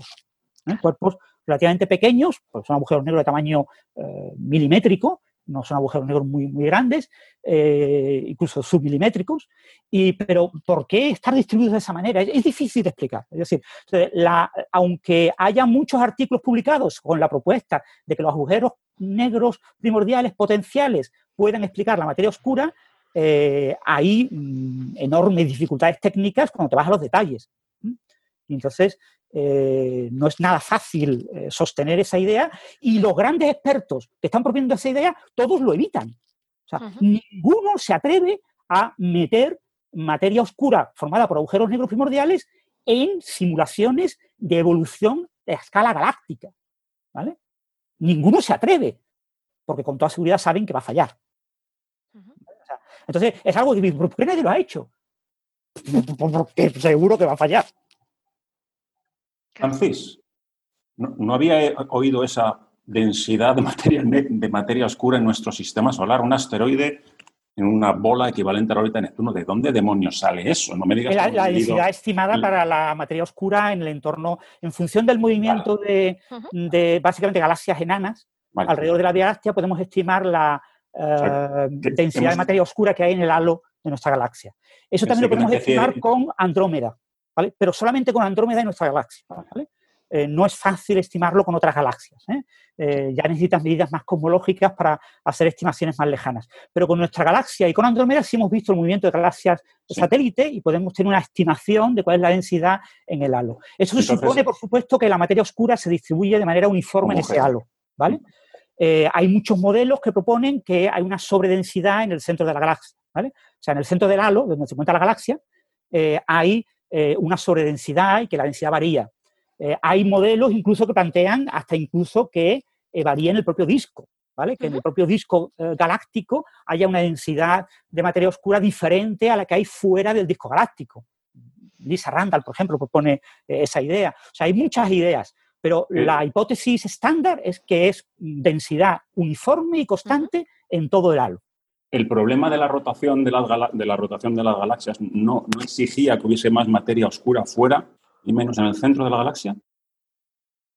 ¿No? No, no, no, no, Fíjate, el, el, problema de la distribución de materia oscura en el centro de la galaxia es que no podemos ver bien el centro de la galaxia. Entonces no sabemos, mm. en nuestra galaxia, eh, es la única a la que tenemos acceso a ver eh, la posible variación de la densidad de la materia oscura a escala galáctica, es en nuestra propia galaxia, y somos incapaces de ver eh, esos objetos porque no tenemos eh, toda la parte eh, alrededor del núcleo de nuestra galaxia y gran parte de, la región de la galaxia entre la posición en la que nos encontramos nosotros, no recuerdo si eran 17 kiloparsecs lo que estábamos del centro galáctico, hay una enorme cantidad de polvo que nos impide ver bien la distribución de estrellas, etc. Entonces tenemos mucha incertidumbre, no sabemos realmente cómo se distribuye la densidad de materia oscura eh, hacia el interior.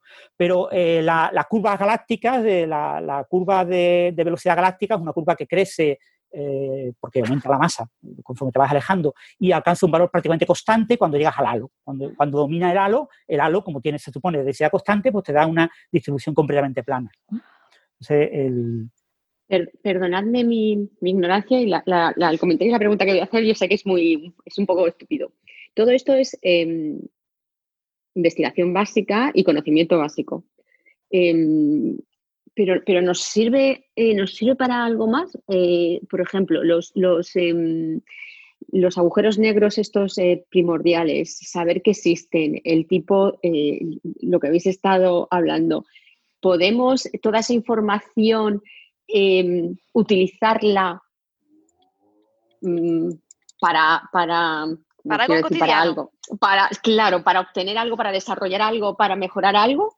Mm, a ver, aquí pues hay dos, puntos, ¿no? El, punto directo, ¿no? Eh, ¿Puede haber una aplicación tecnológica de los agujeros negros? No. No es concebible, ¿vale? Solo en las películas de ciencia ficción. No es concebible una aplicación tecnológica de los agujeros negros.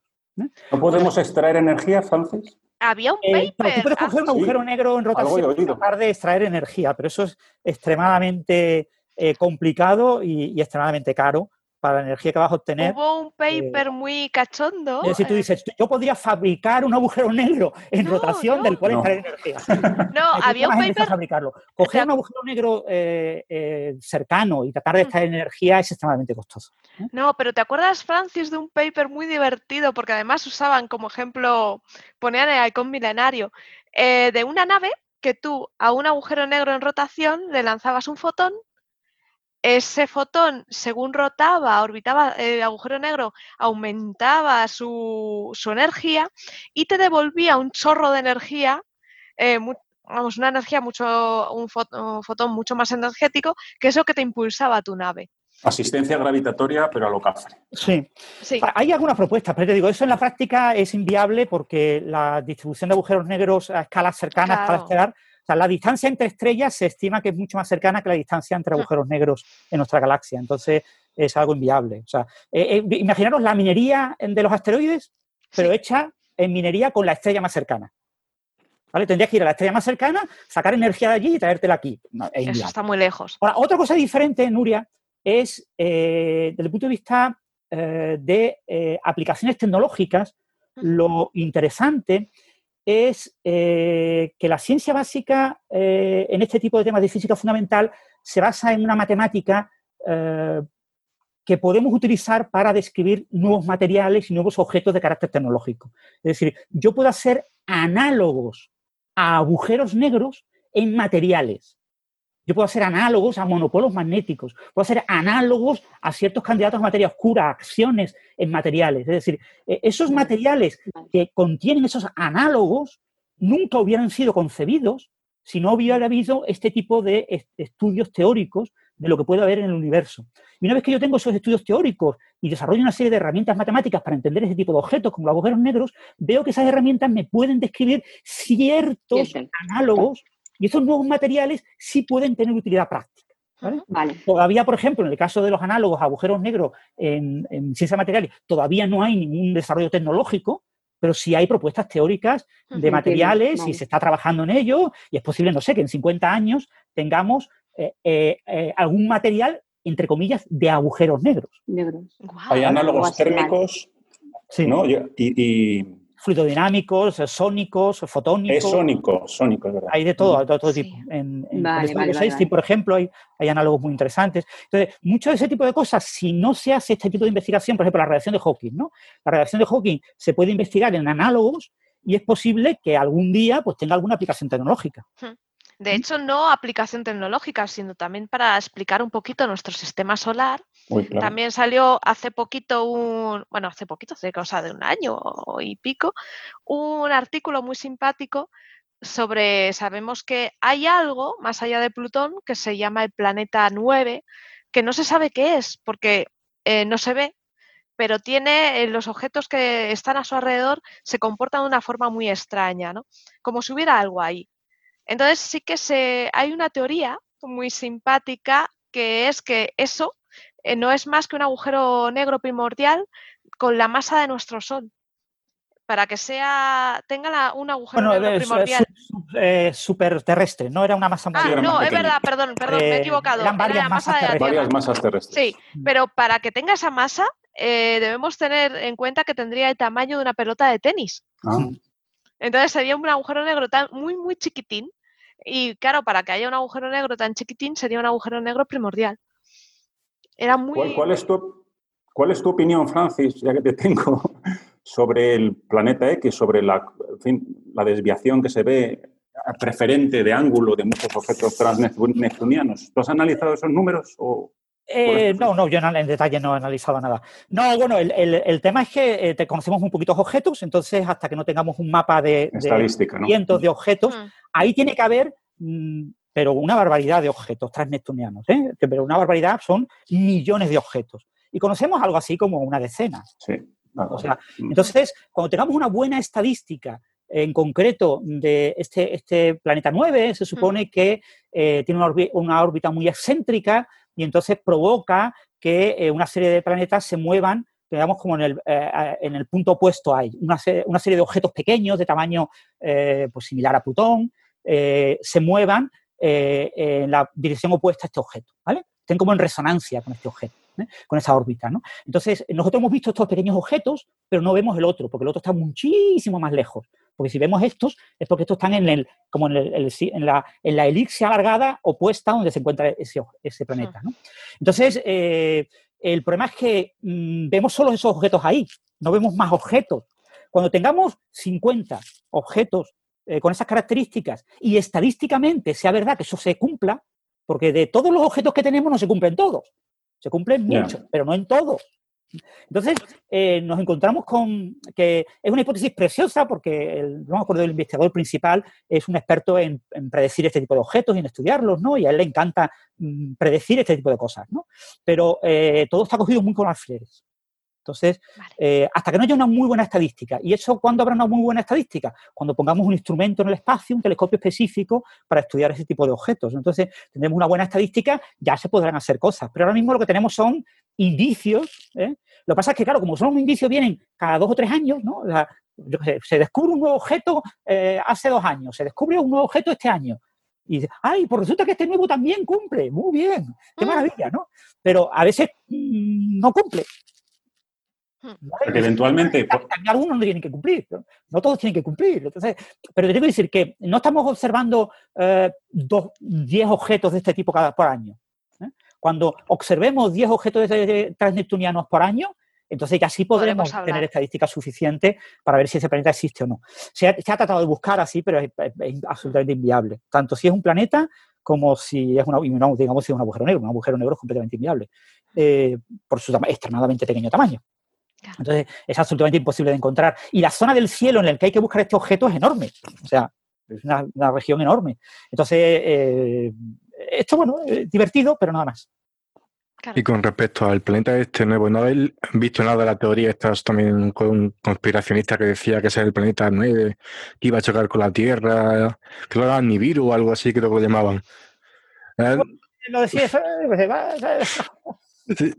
plan, de la gente. Es que esto ya se venía, se venía comentando antes de esa existencia de un planeta que estaba fuera de, se hablaba de una estrella, se hablaba de una pequeña estrella, de una, estrella pequeña, puede ser una enana blanca, mm. puede ser una, estrella de, sí, probablemente una enana blanca, eh, que periódicamente eh, se acercaba al Sol y generaba pues algún tipo de eh, fenómeno pues, geofísico, etcétera. Puede ser, por ejemplo, pues, yo las lluvias de meteoritos, lluvias de cometas, que pues, pueden estar asociadas, por ejemplo, pues, a las grandes extinciones y cosas por el estilo. ¿no? Entonces, eh, ese objeto es suficientemente pequeño para que no lo hayamos visto, pero está suficientemente cerca y eh, se acerca periódicamente a nosotros. ¿no?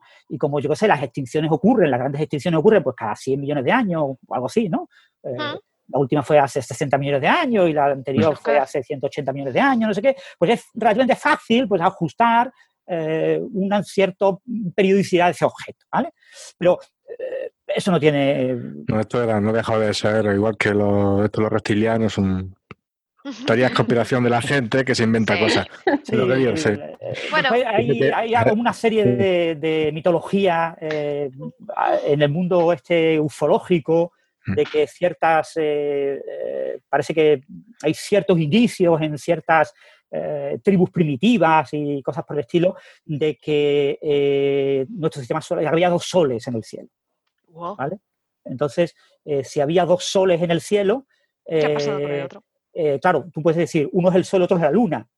Pero claro, cuando yo veo el sol no veo la luna.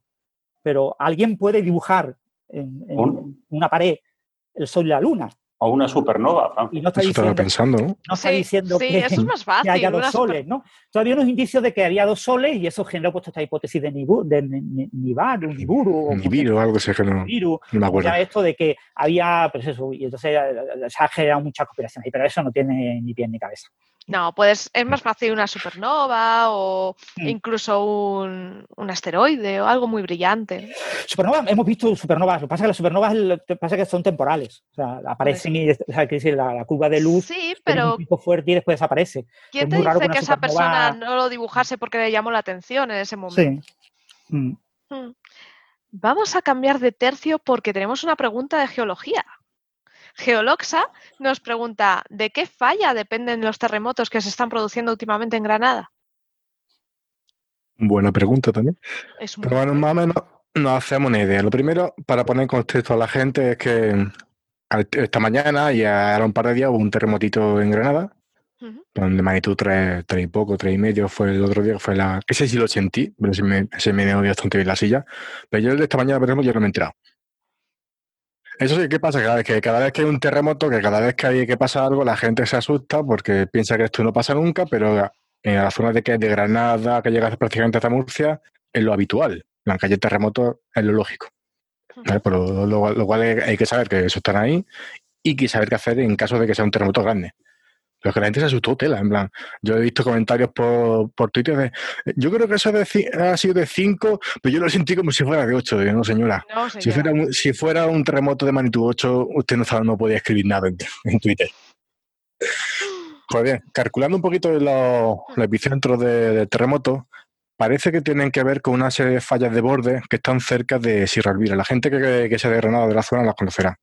Pero al fin y al cabo, Granada está dentro de una cuenca sedimentaria, es decir, una especie de, de, una zona que está hundida, ¿vale? Ah, es, que, ahora sí puedo hacer cosas con las manos porque se me ve. que la temporada pasada no, pero ahora sí, imagínate. para los oyentes del podcast, imaginemos que ponemos las manos como un cuenco. Ahí está. Así, haciendo una V. Entonces, por el centro de la V, pues pasa el río y es esa cuenca. Bueno, pueden pasar más cosas. De hecho, no, está el centro de. Sí. Ahí se supone que hay un depocentro. Un depocentro de una cuenca es, donde tenemos la máxima espesor de, sedimentos de, una cuenca. Y en esa zona seguramente andarán por cerca de 4 o 5 kilómetros de espesor. Hacia abajo, únicamente sedimento. El sedimento acumulado a lo largo de, millones y millones de años. Y tiene pinta de que los terremotos que están pasando ahora tienen que ver con ese tipo de falla. Con esa falla que está en esa, en esa zona por Pinos Puentes, Atarfe, Santa Fe, por ahí, por aquella zona. Pero que no es habitual. plan, hoy o esta semana han saltado las de esta zona, pero que, que son bastante recurrentes. Por ejemplo, si nos vamos a los terremotos más grandes que ha habido en Granada, pues en 1956 o 50 por ahí hubo un terremoto que sé si fue de magnitud 5 e intensidad 8. Ese sí fue bastante destructivo. Y ese también seguramente sería asociado a estas fallas de esta zona. Pero, por ejemplo, otro terremoto también fue muy gordo. Fue el de 1884 de Arena del Rey. Y ese ya está en el borde, digamos, norte de la cuenca. Ese ocurrió en el borde sur de la cuenca de Granada. Y ese sí fue de magnitud 6, 6,3, por ahí. Ese sí fue gordete. Claro. Mm, y hablando de terremotos de 6 y pico, en 2010 en Granada hubo un terremoto de 6 y pico también. ¿Pero qué pasó? Que nadie se enteró. ¿Cómo pudo ser? Porque, porque tuvo lugar a 600 kilómetros de profundidad. Anda. Claro. Ahí nadie se enteró. Esto, sobre todo, han sido bastante llamativos y bastante. que la gente se ha, venido arriba con él porque han sido muy someros. ¿eh? Hablamos de profundidades de 1 o 2 kilómetros. Por lo cual es que es que lo sientes prácticamente bajo de tu culo, ¿verdad? es, que, es que lo tienes ahí, es, lógico que lo sientas, pero que no hay que preocuparse, que no va a pasar nada. En principio, si todas las construcciones de la ciudad de Granada y de los alrededores están bien hechas, no debería pasar nada. Simplemente se me nega la casa, pero ya está, no, no hay ningún problema. Y ya que estoy aquí, aprovecho para volver a recordar una vez más la diferencia entre magnitud e intensidad, porque luego veo aquí eh, todos los periódicos que escriben terremoto de, grado 3,5 y medio en la escala Richter. Y a mí, pues, esa, mi corazoncito de geólogo sufre. Y, duele ver esas cosas, porque no es tan, no es tan complicado. Cada vez que usamos la escala Richter, muere un gatito. Yo geólogo también, sí. Y es que la, la, escala Richter pasa también como con los estadios, con las yardas, con todo tipo de unidades que son antiguas, que ya no usamos. Y aparte, la escala Richter estaba muy bien, pues cuando se, inventó para los terremotos de la zona de, California, donde está la falla de San Andrés, y por lo cual obedece a los terremotos de aquella zona. Es decir, aquella escala se construyó para detectar y para medir los terremotos de aquella zona que tienen una característica. En este caso, que son fallas que van aquí. No para otro, sí. ¿Qué pasa? Que en el resto del mundo tenemos fallas que son así, que bajan o que suben. Y entonces tienes que adecuarte. Y otra cosa más de esta escala es que a partir de 7 se satura, es decir, un terremoto de 8 y un terremoto de 9 te lo va a medir como un de 7, por lo cual en muchos casos es inútil. Para eso entonces se desarrolló la escala de magnitud un momento, que lo que hace es medir la energía que se libera en ese terremoto, por lo cual lo puedes medir en cualquier parte del mundo que te tiene que dar exactamente lo mismo. Y eso se, se, mide con respecto a la amplitud de, la onda del terremoto, o sea, hay una serie de fórmulas que te dan la magnitud. Por lo cual, para periodistas o a gente que se este, este tipo de cosas y, escriba un artículo, es que es mucho más sencillo. Un terremoto de magnitud 3. Se acabó. Ni escala Richter, ni grado, ni patata, ni nada. Magnitud 3.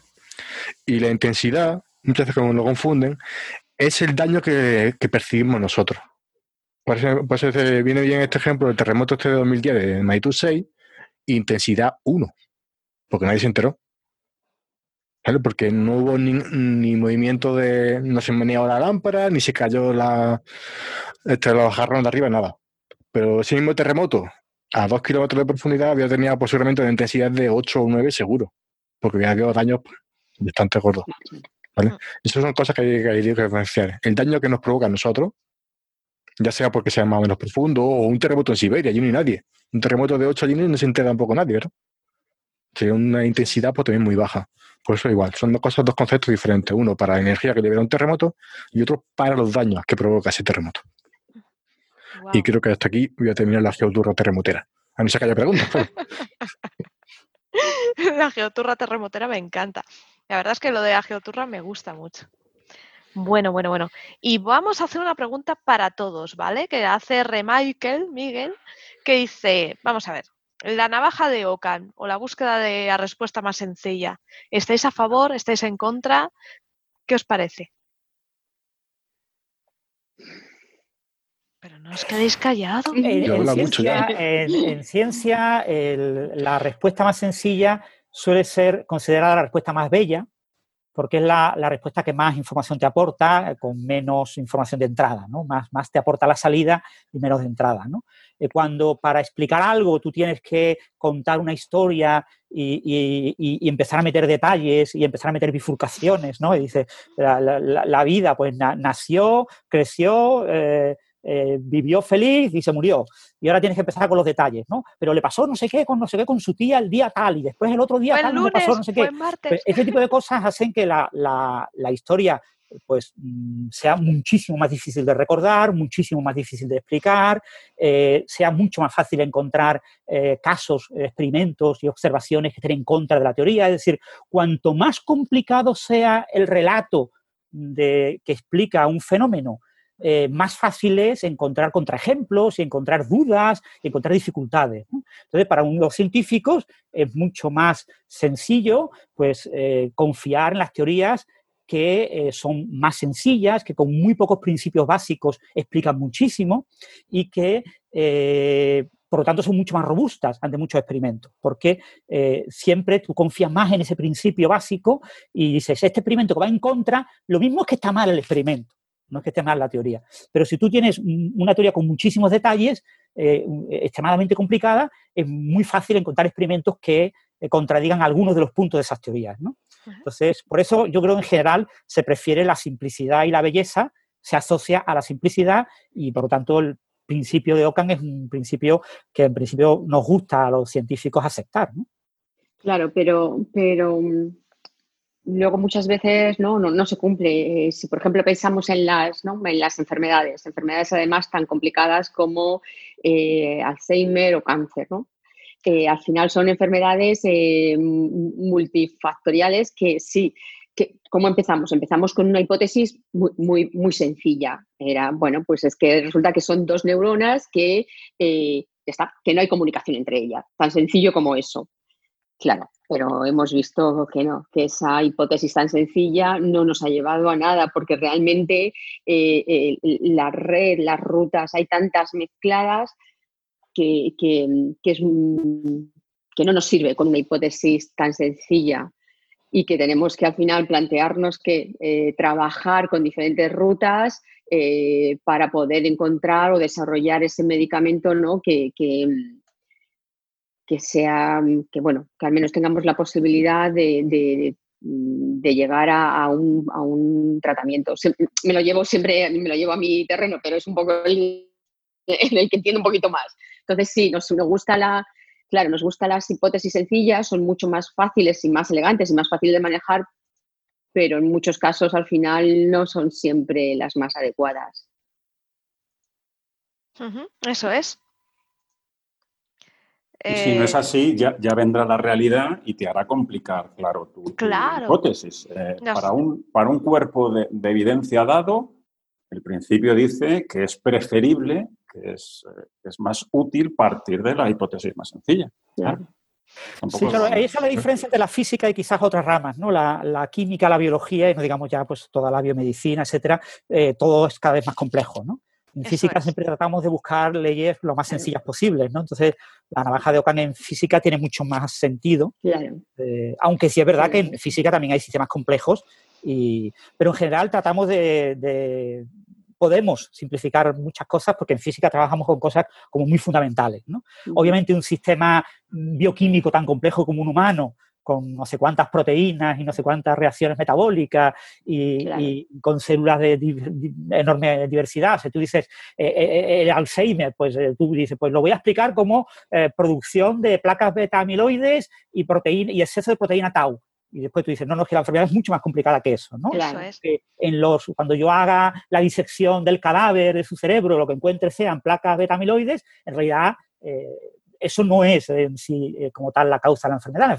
Pero todo tipo de cosas se complican. Pero sí es verdad que eh, mm, en las enfermedades o en las pocas enfermedades en las que podemos aplicar la navaja de Ockham, porque tenemos, por ejemplo, un gen, una, enfermedad asociada a un único gen, etcétera, eh, se prefiere, por supuesto, atacar por esa mm. línea, ¿no? Y, el ataque es mucho más efectivo. porque es mucho más sencillo. De hecho, barriendo un poco para mi terreno, ¿no? En ingeniería, eh, cuando te viene alguien con un problema, oye, mira, este, en tu software o en lo que tú haces pasa este error. eh, tú primero atacas la, solución más fácil, eh, vamos, la respuesta más fácil, ¿no?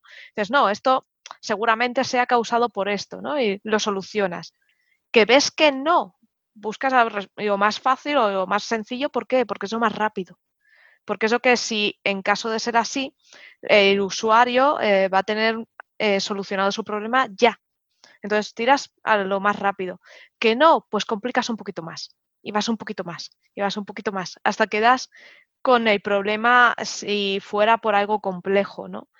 Eh, pero normalmente el 90% de los problemas se resuelven por la navaja de boca. Yo, por ejemplo, la navaja la uso más para, para convertir ciencia, por así decirlo, ¿no? En ¿qué más sencillo? ¿Que la Tierra sea sólida o que sea hueca? Para que sea hueca hay que inventarse, mm, inventarse mil millones de cosas para que eso pueda ser medio, medio coherente. Cosas súper absurdas, súper complejas, súper... No. En vez de aceptar que algo más sencillito, ¿no? Y eso por ahí pienso que viene bastante bien. Un poco para que la gente, sobre todo la que no son tan doctores en ciencia, puedan entender un poquito qué es lo que hay, porque claro, si tú no sabes de nada y te presentan las dos cosas, pues tienes que tener algún instrumento para poder discernir con él. Esta que me está contando aquí, una película de, tres pares de narices o esto que es más sencillito y veo que funciona. Claro, te quedas con la otra. Oye, es muy buena idea, ¿eh? Para combatir pseudociencias. Hmm. Pero ya os digo que mm. el tema no suele ser así, eh, suele complicarse las cosillas, ¿no? Pero sí que es verdad que, que para ciertas cosas es, útil y para otras no. no, ah, Una herramienta y ya está. Cuando las herramientas valen para ciertas cosas, para otras no. Ya está. Cuando no vale una, pues coge otra. es un, punto de partida preferible, es lo que dice. Mm. Y a partir de ahí complica lo que necesites, pero no más. es posible. Eso es. Eso es. Luego hay una pregunta por aquí que siempre os oigo hablar, sobre todo a la gente de ciencia y sobre todo en la física, ¿no? Que es una pregunta que lanza Claudio Martino, eh, arroba CJ Martino en Twitter, que dice, ¿qué significa que algo sea X veces comparable o de mayor o menor en órdenes de magnitud?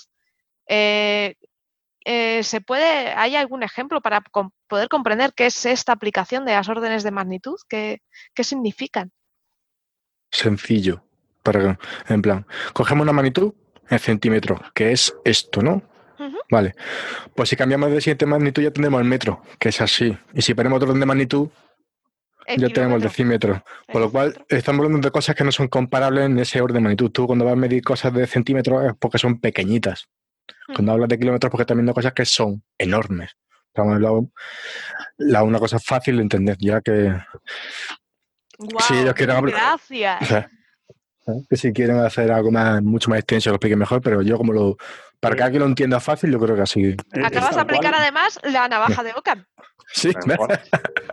Es una forma intuitiva de hacerte la idea de, En fin, somos humanos muy limitados, y son muy grandes y muy chicas, se nos van, pero vamos, se, nos va la, se nos va la olla. Entonces se habla en términos del exponente de 10, que es a lo que estamos acostumbrados, ¿vale? Si una persona mide un metro, que es la escala sí que nos va bien, y hablamos por tanto de metros, pues el, Everest mide 8 kilómetros, aproximadamente 10 metros, pues tiene cuatro órdenes de magnitud más que nosotros.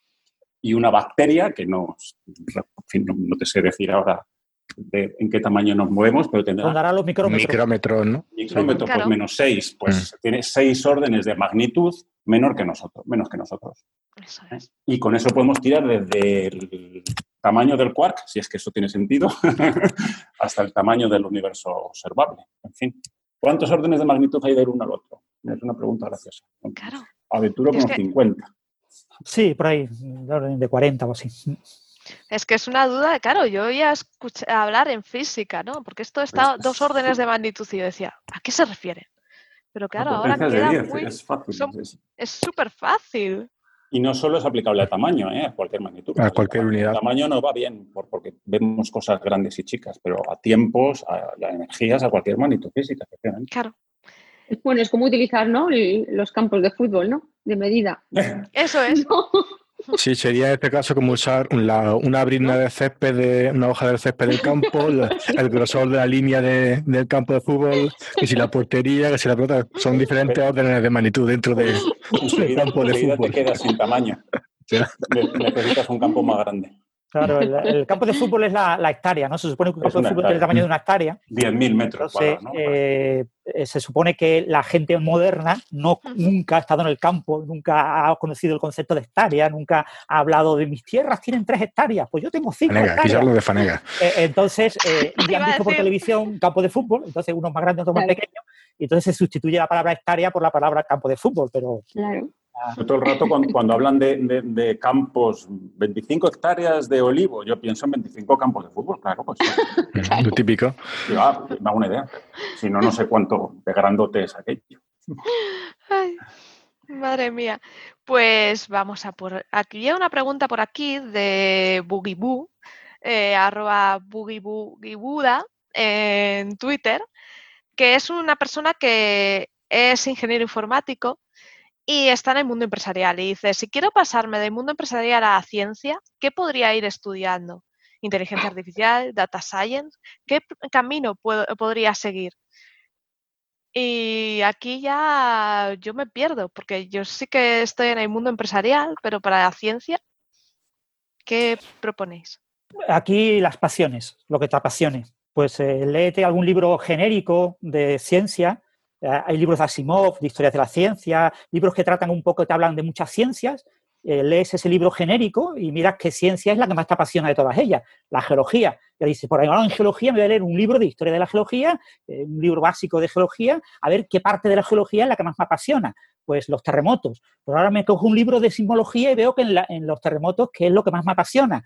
Pues la medida instrumental, cómo se desarrollan los sismógrafos y cómo se construyen los sismógrafos y ahora pues te apasionas por los sismógrafos y eh, tratas pues de, profundizar en los sismógrafos y con tu conocimiento técnico como ingeniero o como persona de empresa, pues es en, esa, en eso que te está apasionando puedes acabar aportando cosas científicamente interesantes eh, sin necesidad de estudiar en alguna carrera o sin hacer algo por el estilo. Pero aquí la clave es la pasión. Pero claro, la pasión la tienes que dirigir, la tienes que constreñir. No puedes decir, me apasiona toda la ciencia, porque eso no tiene sentido. No, claro. toda la ciencia es demasiado amplio. Buscar tu eso, lector, eso es lo típico. Digo que eso es lo típico cuando dice a mí no, a mí me gusta toda la música, eso es mentira. Efectivamente. ¿Y te gusta lo... ¿eh? Decía yo si, no, si el, el, el, oyente no iría más bien por herramientas, quizá, no, no estoy seguro, no, no recuerdo el word, las palabras de la pregunta. ¿Qué herramientas así pueden utilizarse de forma transversal? Y si fuese así, yo diría de primeras estadística. O sea, en, fin, en el sistema que, a mí me enseñaron escolar español no se enseña estadística y es, es de primer orden. O sea, no, por ejemplo, en, su rama, en ingeniería informática, sí que tenemos una base estadística muy gorda. Qué guay. Hmm. Yo, porque para nosotros es vital para el tema de manejo de datos es, la base. Sin ella mueres. Y luego yo profesionalmente me dedico, bueno, hago, ingeniería de software ¿eh? para sistemas de control de satélites, pero hacemos software. Y en los últimos años, la avalancha de cosas relacionadas con, con inteligencia artificial, machine learning y big data es apabullante. O sea, es que ya mm. lo tenemos que colar en cualquier oferta para mantener la credibilidad. O sea, realmente está arrasando. Sí, eso también es una buena recomendación. Si, es informático y, no domina el tema de eh, aprendizaje profundo, deep learning y, todo ese tipo de, data science, eh, eso es aplicable ahora mismo transversalmente a cualquier rama de la ciencia. O sea, puede colaborar con cualquier científico, sea médico, sea geólogo, sea lo que sea, eh, aportando un conocimiento en inteligencia artificial, porque hay muchísimos problemas que, como eso son como cajas negras y, y chupan datos y están en salida, eh, claro, puede costar un año, puede costar dos años, puede costar tres años encontrar el lenguaje común ¿eh? con ese científico, ¿no? El, hablar con un cardiólogo y ver eh, qué, problema realmente quiere resolver el cardiólogo, los datos que tiene, cuáles son los datos de verdad que tiene. Porque él cree que tiene unos datos, pero en realidad tiene otros. Y, qué problema es realmente el que tiene. Y que se entere un informático de eso, eso cuesta años. ¿eh? Yo, tengo experiencia propia en ese tipo de cosas. ¿no? he colaborado con cardiólogos, por ejemplo, y costaba una cantidad de, problemas el, explicarnos realmente cuál es el problema que quería resolver.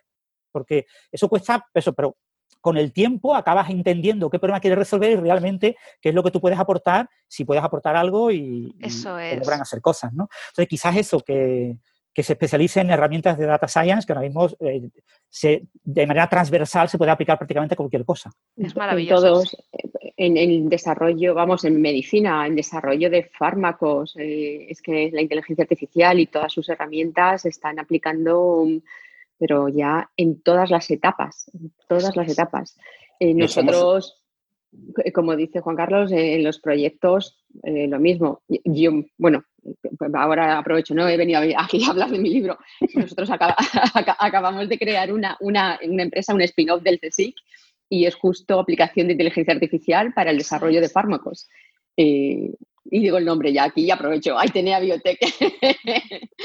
no, no, justo, justo, pero además hay, hay un montón de, de, de, empresas que están, bueno, un montón, empresas que están eh, creciendo porque se está aplicando porque se ve, por ejemplo, en, el desarrollo de fármacos que, eh, tiene una capacidad eh, bastante grande para eh, acortar tiempos, ahorrar dinero en, todas las etapas. Entonces, inteligencia artificial... De hecho, la inteligencia artificial y el, manejo de conocimiento, ¿no? la teoría del conocimiento, es una especialidad de, la, de la ingeniería informática cuando yo estudiaba de hecho fue la que yo cogí. Hoy en día, como lo que es el grado eh, no tiene especialidad, hay másters. Eh, y yo recomiendo, si alguien está terminando la carrera o está estudiándola, que luego cuando acabe tire por esta rama, eh, porque es, tiene muchísima salida y es muy bonito. Incluso para los que terminamos la carrera hace tiempo, está muy bien meterte en el máster para un poco aquello que, que tú hiciste, que no se te quede tan olvidado, ¿no? Para retomar aquello que... Y, ver la tecnología actual. Yo creo que es muy buena opción. Estos másteres en Data Science están muy, muy bien. Mm. Yo que sí hay que tener cuidado porque sí que los he visto que hay algunos que están muy a nivel teórico, o sea, que pasan de puntillas por la parte técnica y otros que se meten más en harina. Entonces, yo sí que recomiendo a la gente que viene de informática meterse en los que trastean, eh, los que se meten en, el tema ya a nivel profundo. He visto una conexión entre lo que comentaba Nuria de su spin-off, del spin-off de CSIC, y algo que decía Francis en su artículo sobre AlphaFold. Así que os pongo en contacto. Y es el asunto de que lo siguiente relevante, ¿verdad? Bueno, AlphaFold a mí me ha dejado, o sea, me, ha sido una onda gravitacional contra mi cerebro. Estoy flipando, me parece increíble. Eh, ¿Qué iba a decir? Ah, sí, el asunto del docking. ¿Verdad, Francis? Es, la, etapa pendiente. ¿Es posible, ¿es posible entrenar, tú crees, AlphaFold para, para hacer docking y, concho y tener y ahorrar en dos órdenes de magnitud, enlazo todo ya, los tiempos necesarios para desarrollar eh, fármacos? Eh, no, yo creo que hay que hacer, desde mi punto de vista, eh, tú tienes que ver qué datos tienes eh, tiene a gente que quiere desarrollar el fármaco, ¿qué, datos, se iba a decir qué piscina de datos, ¿Qué, datos tienes para eh, entrenar tu sistema y luego en función de esos datos crear tu arquitectura de redes neuronales, tu sistema de, data science, eh, tu, aprendizaje ¿no? que vas a aprender, porque igual necesitas una arquitectura de redes neuronales o quizás necesitas otra cosa. Entonces, ir viendo qué tienes y en función a eso ya adaptar. Digamos que cada solución no existe una solución en informática se nos pone que no, lo que tú ya tienes, esto nos vale para, para freír un huevo o para planchar una camisa. No. Son soluciones muy personalizadas, muy adaptadas y esa solución tan adaptada es la que va a funcionar. Yo digo, ahí la experta en docking es, Nuria. Ella puede hablar de lo que están haciendo de sus herramientas. En cualquier caso, sería un alfa docking, ¿no? O sea, eh, lo que hay que recordar, el, el alfa fold pues está especializado en folding, ya está, en empleamiento de, proteínas. La empresa DeepMind, si desarrolla un nuevo producto, le llamará alfa lo que sea y aplicará el producto a, lo que sea, ¿no? Eso lo personalizará, no le va a valer. Claro. Nosotros lo que estamos haciendo, pero es verdad que lo de, si fuésemos capaces de desarrollar esa, herramienta para el login sería tremendo. Y es uno de los próximos planteamientos, que nosotros realmente lo que hacemos es em, poder predecir propiedades drug-like de los medicamentos con un gran número de, datos y al final eh, predecir tanto propiedades de ADME, absorción, metabolismo, como cualquier eh, actividad biológica. Eso es en el momento en el que, en el que estamos, el, primer paso de nuestra, de nuestra estrategia, claro. Pero el docking es muy interesante. Y, pero ahí es que ya estamos hablando de otra cosa, porque tienes proteína y tienes ligando. Y ahora mete esa interacción ligando-proteína, eh, esos datos, mételos en la red. Eh, mm, por eso necesitas también eh, esa es que es muy importante esa, eh, lo que tú has dicho, Francis, ¿sabes? De, esa, ese puente entre lo que yo quiero y, eh, bueno, pues el matemático, el informático, ¿cómo, cómo podemos, claro, porque yo quiero una cosa, ¿vale? Pero ¿y ahora cómo lo podemos conseguir? Eso es, necesitáis hablar el mismo idioma. Claro. Y eso se consigue eh, no de la noche a la mañana, eso se consigue hablando mucho, entendiéndose y tras un tiempo de conocerse muchas veces. Claro, y de tener eh, pues una cierta, de una cierta idea, claro, y una cierta idea, ¿no? Eh, de lo que se puede hacer, claro. Sí. El, conocer tus datos, el conocer es, es vital. Como bien dijo Francis. Bueno, bueno, bueno, pues estamos llegando ya casi al final de, nuestra, de nuestro podcast y de nuestro programa de Estenio TV. Y vamos a hacer una cosa, eh, vamos a empezar a, un poco hablar de, quiero que nos despidamos, pero que os, os entretengáis, que habláis de vosotros, de dónde os pueden encontrar, de, de todo eso. Y, y, como último, vamos a, a, despedirnos y dar gracias a nuestro patrocinador y a Podcastidae por luego el podcast que, que se nos va a quedar ahí eh, y si no nos has podido ver en el directo, pues tranquilos que estamos en formato podcast, no os preocupéis. Y aparte que saldrá eh, mañana en YouTube. Así que bueno, pues empezamos por... Vamos a hacer así a batiburrillo. Eh, Nuria, cuéntanos un poco sobre ti, eh, expláyete. Bueno, pues como he dicho antes, eh, trabajo, ¿no? Soy científico en el, en el CIB, aunque ahora eh, estoy eh, haciendo una estancia en el Instituto de Matemáticas del CSI justo para esto, para, intentar encontrar esa unión con o ese puente con los matemáticos. Y llevo desde octubre. Estoy ahí un poco loca, aprendiendo un poquito de estadística y de inteligencia artificial, que no sé muy bien dónde me he metido, pero bueno, ahí saldremos. Y bueno. Em, Ay, pues espérate, porque eh, por aquí preguntaban eso, que qué era el docking. Así que ya que hablando de, como estás hablando de lo tuyo, pues.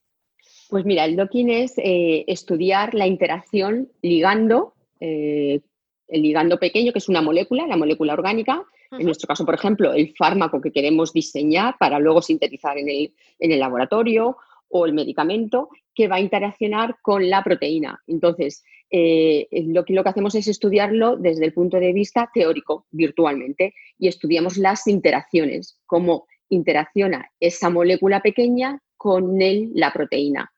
Yo he puesto, cuando, cuando doy charlas eh, de divulgación, eh, siempre pongo el ejemplo que imaginaros que lo que tenemos que encontrar es aquella postura donde el ligando, donde esa molécula pequeña esté lo más a gustito. Es cuando nosotros damos un abrazo a esa persona que queremos, a esa persona grande que queremos, le damos el abrazo y nos encontramos allí todo a gustito. Bueno, pues es, es esa, esa interacción.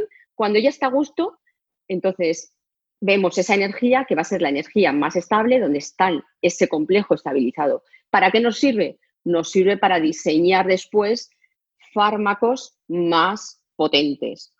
¿Sí? Porque justo cuanto más, cuanto más cómodos estén, van a, lo que van a hacer va a ser inhibir o, activar esa proteína. Y eso es el docking, estudiar la interacción ligando proteína. ¡Wow! Y, la empresa spin-off, cuéntanos un poco cómo es. Y la, eh, la empresa, pues bueno, la constituimos en junio. Eh, hace muy poquito ya, ya, es, ya se han firmado todos los papeles. Somos spin-off eh, oficialmente del CSIC y del CONICET, también de Argentina. Y estamos ahora, bueno, pues lo que hemos creado es una plataforma cloud donde los modelos que desarrollamos de inteligencia artificial con Machine Learning o Deep Learning están eh, integrados en esa plataforma, de forma que eh, el usuario pueda introducir su molécula y se predice la actividad o la eh, propiedad biológica que quiera. Nuria, ¿cómo se llamaba la empresa? Que lo dijiste antes, pero no lo escuché. Aitenea, Aitenea Biotech. la página web estamos en proceso y, nada, y a ver qué tal nos va. Fenomenal. Wow. Bueno, Rubén, eh, háblanos de ti. Haz mucho spam. Hago spam, bueno. Sobre todo de, pues también de Arroca Filosofal, que también estaba en Twitch. Pues bien, yo soy Rubén Aboy, yo, yo al final me dedico a la divulgación de la geología, ¿vale? Te podéis seguir mi cuenta personal, eh, RSpeedfire, yo ahí de vez en cuando pues, subo dibujitos, que es lo que mejor sé hacer, porque hablar ya habéis visto que lo llevo regular, pero dibujarlo llevo bastante mejor, ¿vale? Y también participo en la Roca Filosofal, que también nos pueden encontrar en Twitter, en Instagram y en Twitch también, que tenemos un programa cada mes donde hablamos de diferentes temas que se nos ocurren de, geología. Luego, si tenéis que llegar y pasar por ahí, hacernos preguntas, lo que queráis, allí estaremos. Cuando la geoturra, que nunca falte. Que nunca nos falte, ¿no? La mm. geoturra siempre es genial. bueno, bueno, bueno. Eh, Juan Carlos, haznos un poco de spam, háblanos sobre ti, apuntes ciencia, cuéntanos. Eh, pues soy doctor en química física, eh, hice la tesis en simulación del ADN con, electrolitos, mis modelos eran cilindros rígidos y los iones eran bolitas, ¿vale? O sea, hace, hace 30 años, en fin, eso de, eso de describir cada átomo como se hace ahora con el docking, por eso estoy tan alucinado con AlphaFold, con, con, estas cosas, porque para mí el ADN es un cilindro con surcos, como muy, así eran mis modelos. Y cuando me iba a hacer el postdoc, me surgió una posibilidad de trabajar, porque hacía mucho Fortran y mucha High Performance Computing, sabía un porrón de programación numérica, me salió la posibilidad de trabajar en, un proyecto para la Agencia Espacial Europea a través de una empresa eh, española, que por cierto hoy patrocina eh, patrocina Enciérrate con la Ciencia. Nuestros queridos. Es GMV, Y sigo trabajando ahí. Llevo 25 años haciendo software centro de control. Pero mi pasión es la ciencia, ¿vale? Y aunque no he podido seguir investigando eh, como se debe, pues me, he dirigido a la divulgación. Con lo cual tengo mi Twitter Apuntes de Ciencia, donde lanzo perlitas combino, como digo yo, un 80% de gatitos y un 20% de ciencia más, más dura. Los gatitos, los, animales bonitos atraen a la gente y, aprovecho para divulgar. Y, eh, por ejemplo, con, Nuria, precisamente, ella ha montado una plataforma de divulgación en la ciudad donde vivimos. La ciudad se llama Tres Cantos y el Club de la Ciencia se llama, es un nombre delicioso, eh, ciencia con tres encantos. Y ahí hacemos charlas mensuales eh, para niños, actividades en colegios, etcétera. También escribo un, poquito en Naucas, así que ese soy yo. Wow. Bueno, bueno, bueno. Y tenemos aquí a Francis. Francis, no sepan. Bueno, pues yo soy profesor en la Universidad de Málaga y, aparte de mis clases, mis investigaciones en cosas de física computacional y cositas de estas, yo doy clases a ingenieros y a bioquímicos, eh, de bioinformática a los bioquímicos y de métodos numéricos de ingeniería computacional a los ingenieros. Y, investigo fundamentalmente propagación de ondas en, medios con estructura, en medios microestructurados. Eh, tanto ópticas como fonónicas, eh, incluso temas relacionados con grafeno, propagación de ondas en estructuras con grafeno. Y bueno, el, eh, pero soy conocido fundamentalmente por mi labor de divulgación en mi blog La Ciencia de la Mula Francis y por colaborar en diferentes podcasts como Coffee Breaks en El Ruido y, y algunos otros podcasts, La Fábrica de la Ciencia y Luciérnagas y varios podcasts. ¿no? El, colaboro con, aquí con la cadena SER en Málaga, haciendo una pequeña sesión de ciencia los jueves. Hace años estuve en Onda Cero a nivel nacional. Y, bueno, hago cositas de, divulgación, un poco porque me apasiona la divulgación y creo que hay que divulgar la ciencia hecha por otros, porque yo no suelo hablar de la ciencia que hago yo, yo suelo hablar de la ciencia que hacen otros, eh, fundamentalmente porque yo divulgo para aprender, no divulgo para enseñar. Yo enseño en la universidad eh, lo que sé eh, sobre los temas que, de los que tengo que dar clase. Eh, investigo y aprendo mucho sobre, y sé mucho sobre los temas en los que investigo, pero para mí no es un placer divulgar los temas en los que investigo. Para mí es un placer divulgar los temas en los que yo no tengo ni idea. y yo tengo que aprender. Entonces, mi manera de divulgar es tratar de aprender cosas muy nuevas y tratar de contarlos lo mejor posible para como autodemostrarme a mí mismo de que he entendido lo que, lo que se contaba en ese trabajo. No siempre lo entiendo bien, no siempre acabo haciendo el mismo trabajo que haría pues, un experto, uno de los coautores o lo que fuera, pero bueno, en general la gente lo suele aceptar como bastante razonable, mucha gente piensa que yo sé mucho, ¿no? ¿Qué cantidad de cosas saben? Y en realidad es mentira. ¿Qué cantidad de cosas aprendo? ¿Qué cantidad de cosas estoy aprendiendo? No, no qué, cantidad de cosas ya sé, ¿no? Y esa es mi manera un poco de divulgar, ¿no? Aprender y yo creo que, que, bueno, tengo también un estilo de contar las cosas que puede gustar o no, pero bueno, a quien le gusta, le gusta bastante y le apasiona. Y, pero en cualquier caso, eso, mi, visión de la divulgación es eh, eh, aprender eh, cosas nuevas y recientes y, si hay un tema interesante en doping pues relacionado pues yo qué sé con la proteína especular del coronavirus pues me encanta aprender eh, qué se está haciendo, qué se sabe, qué no se sabe, eh, y leerme cinco o seis papers y tratar de resumirlo en mi blog y hablar un poquito de, ese tema. Y, independientemente de que antes de que yo decidiera hablar de este tema, yo no tenía ni zorra del tema. ¿Vale? O sea, que eso pasa muchas veces con los temas en mi blog, que eh, yo hablo de un tema en el que no necesariamente hay temas que son recurrentes, obviamente, en mi blog hay temas que son muy recurrentes, y, yo qué sé, pues el tema, por ejemplo, de criomicroscopía electrónica, pues yo soy apasionado. Entonces, los grandes avances en criomicroscopía, pues yo suelo comentarlo, ¿no? Desde que se concedió el premio Nobel, que yo no lo sabía, eh, que existía esta técnica que era tan maravillosa, pues de repente me encontré con eh, eh, que es una cosa que me apasionó, entonces pues los, avances los voy contando. O sea, hay temas que son recurrentes, pero hay temas nuevos, aparece algún tema completamente nuevo y, y pues yo voy aprendiendo conforme voy divulgando el tema. Entonces, si de ese tema yo escribo cinco cosas en dos años, pues he aprendido muchas cosas para escribir esas cinco cosas. Si escribo solo una, pues he aprendido un poquito. Wow. No, y sí que creo que la divulgación científica y estas cosas que estamos haciendo vienen bien porque hay que comunicar la ciencia, hay que comunicar lo, que se publica, todas las investigaciones, porque sí que los investigadores hacen mucho esfuerzo, están dejándose allí todo pero muchas veces no pueden comunicarlo por falta de tiempo, porque no saben cómo hacerlo, por lo que sea. Y, viene muy bien eh, poder comunicar eso a, la gente normal, a las personas como tú y como yo que estamos aquí escuchándolo y que nos gusta la, la ciencia. Yo creo que eso es lo bonito, ¿no?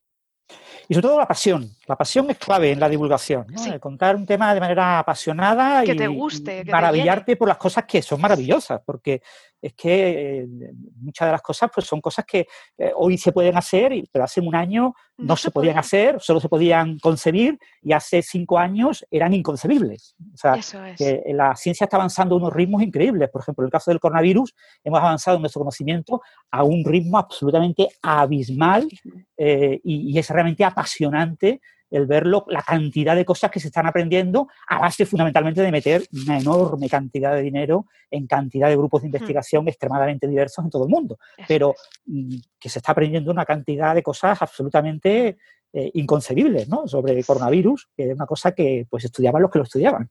y así muchos temas. La divulgación, la clave es la pasión.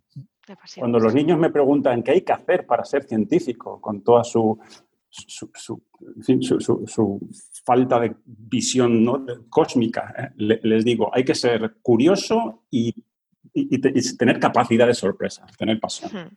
Es exactamente así. Fíjate que fácil, ¿eh? es que es inherente al ser humano. Yo, no entiendo cómo, cómo, cómo, la gente no, como hay gente que, que, no se acerca a la ciencia con esa visión humilde de ser curioso y de, y de, alucinarte por la imagen de un, de un agujero negro, ¿no? cualquier cosa. La verdad es que ciencia es maravillosa y apasionarte por la ciencia es fácil.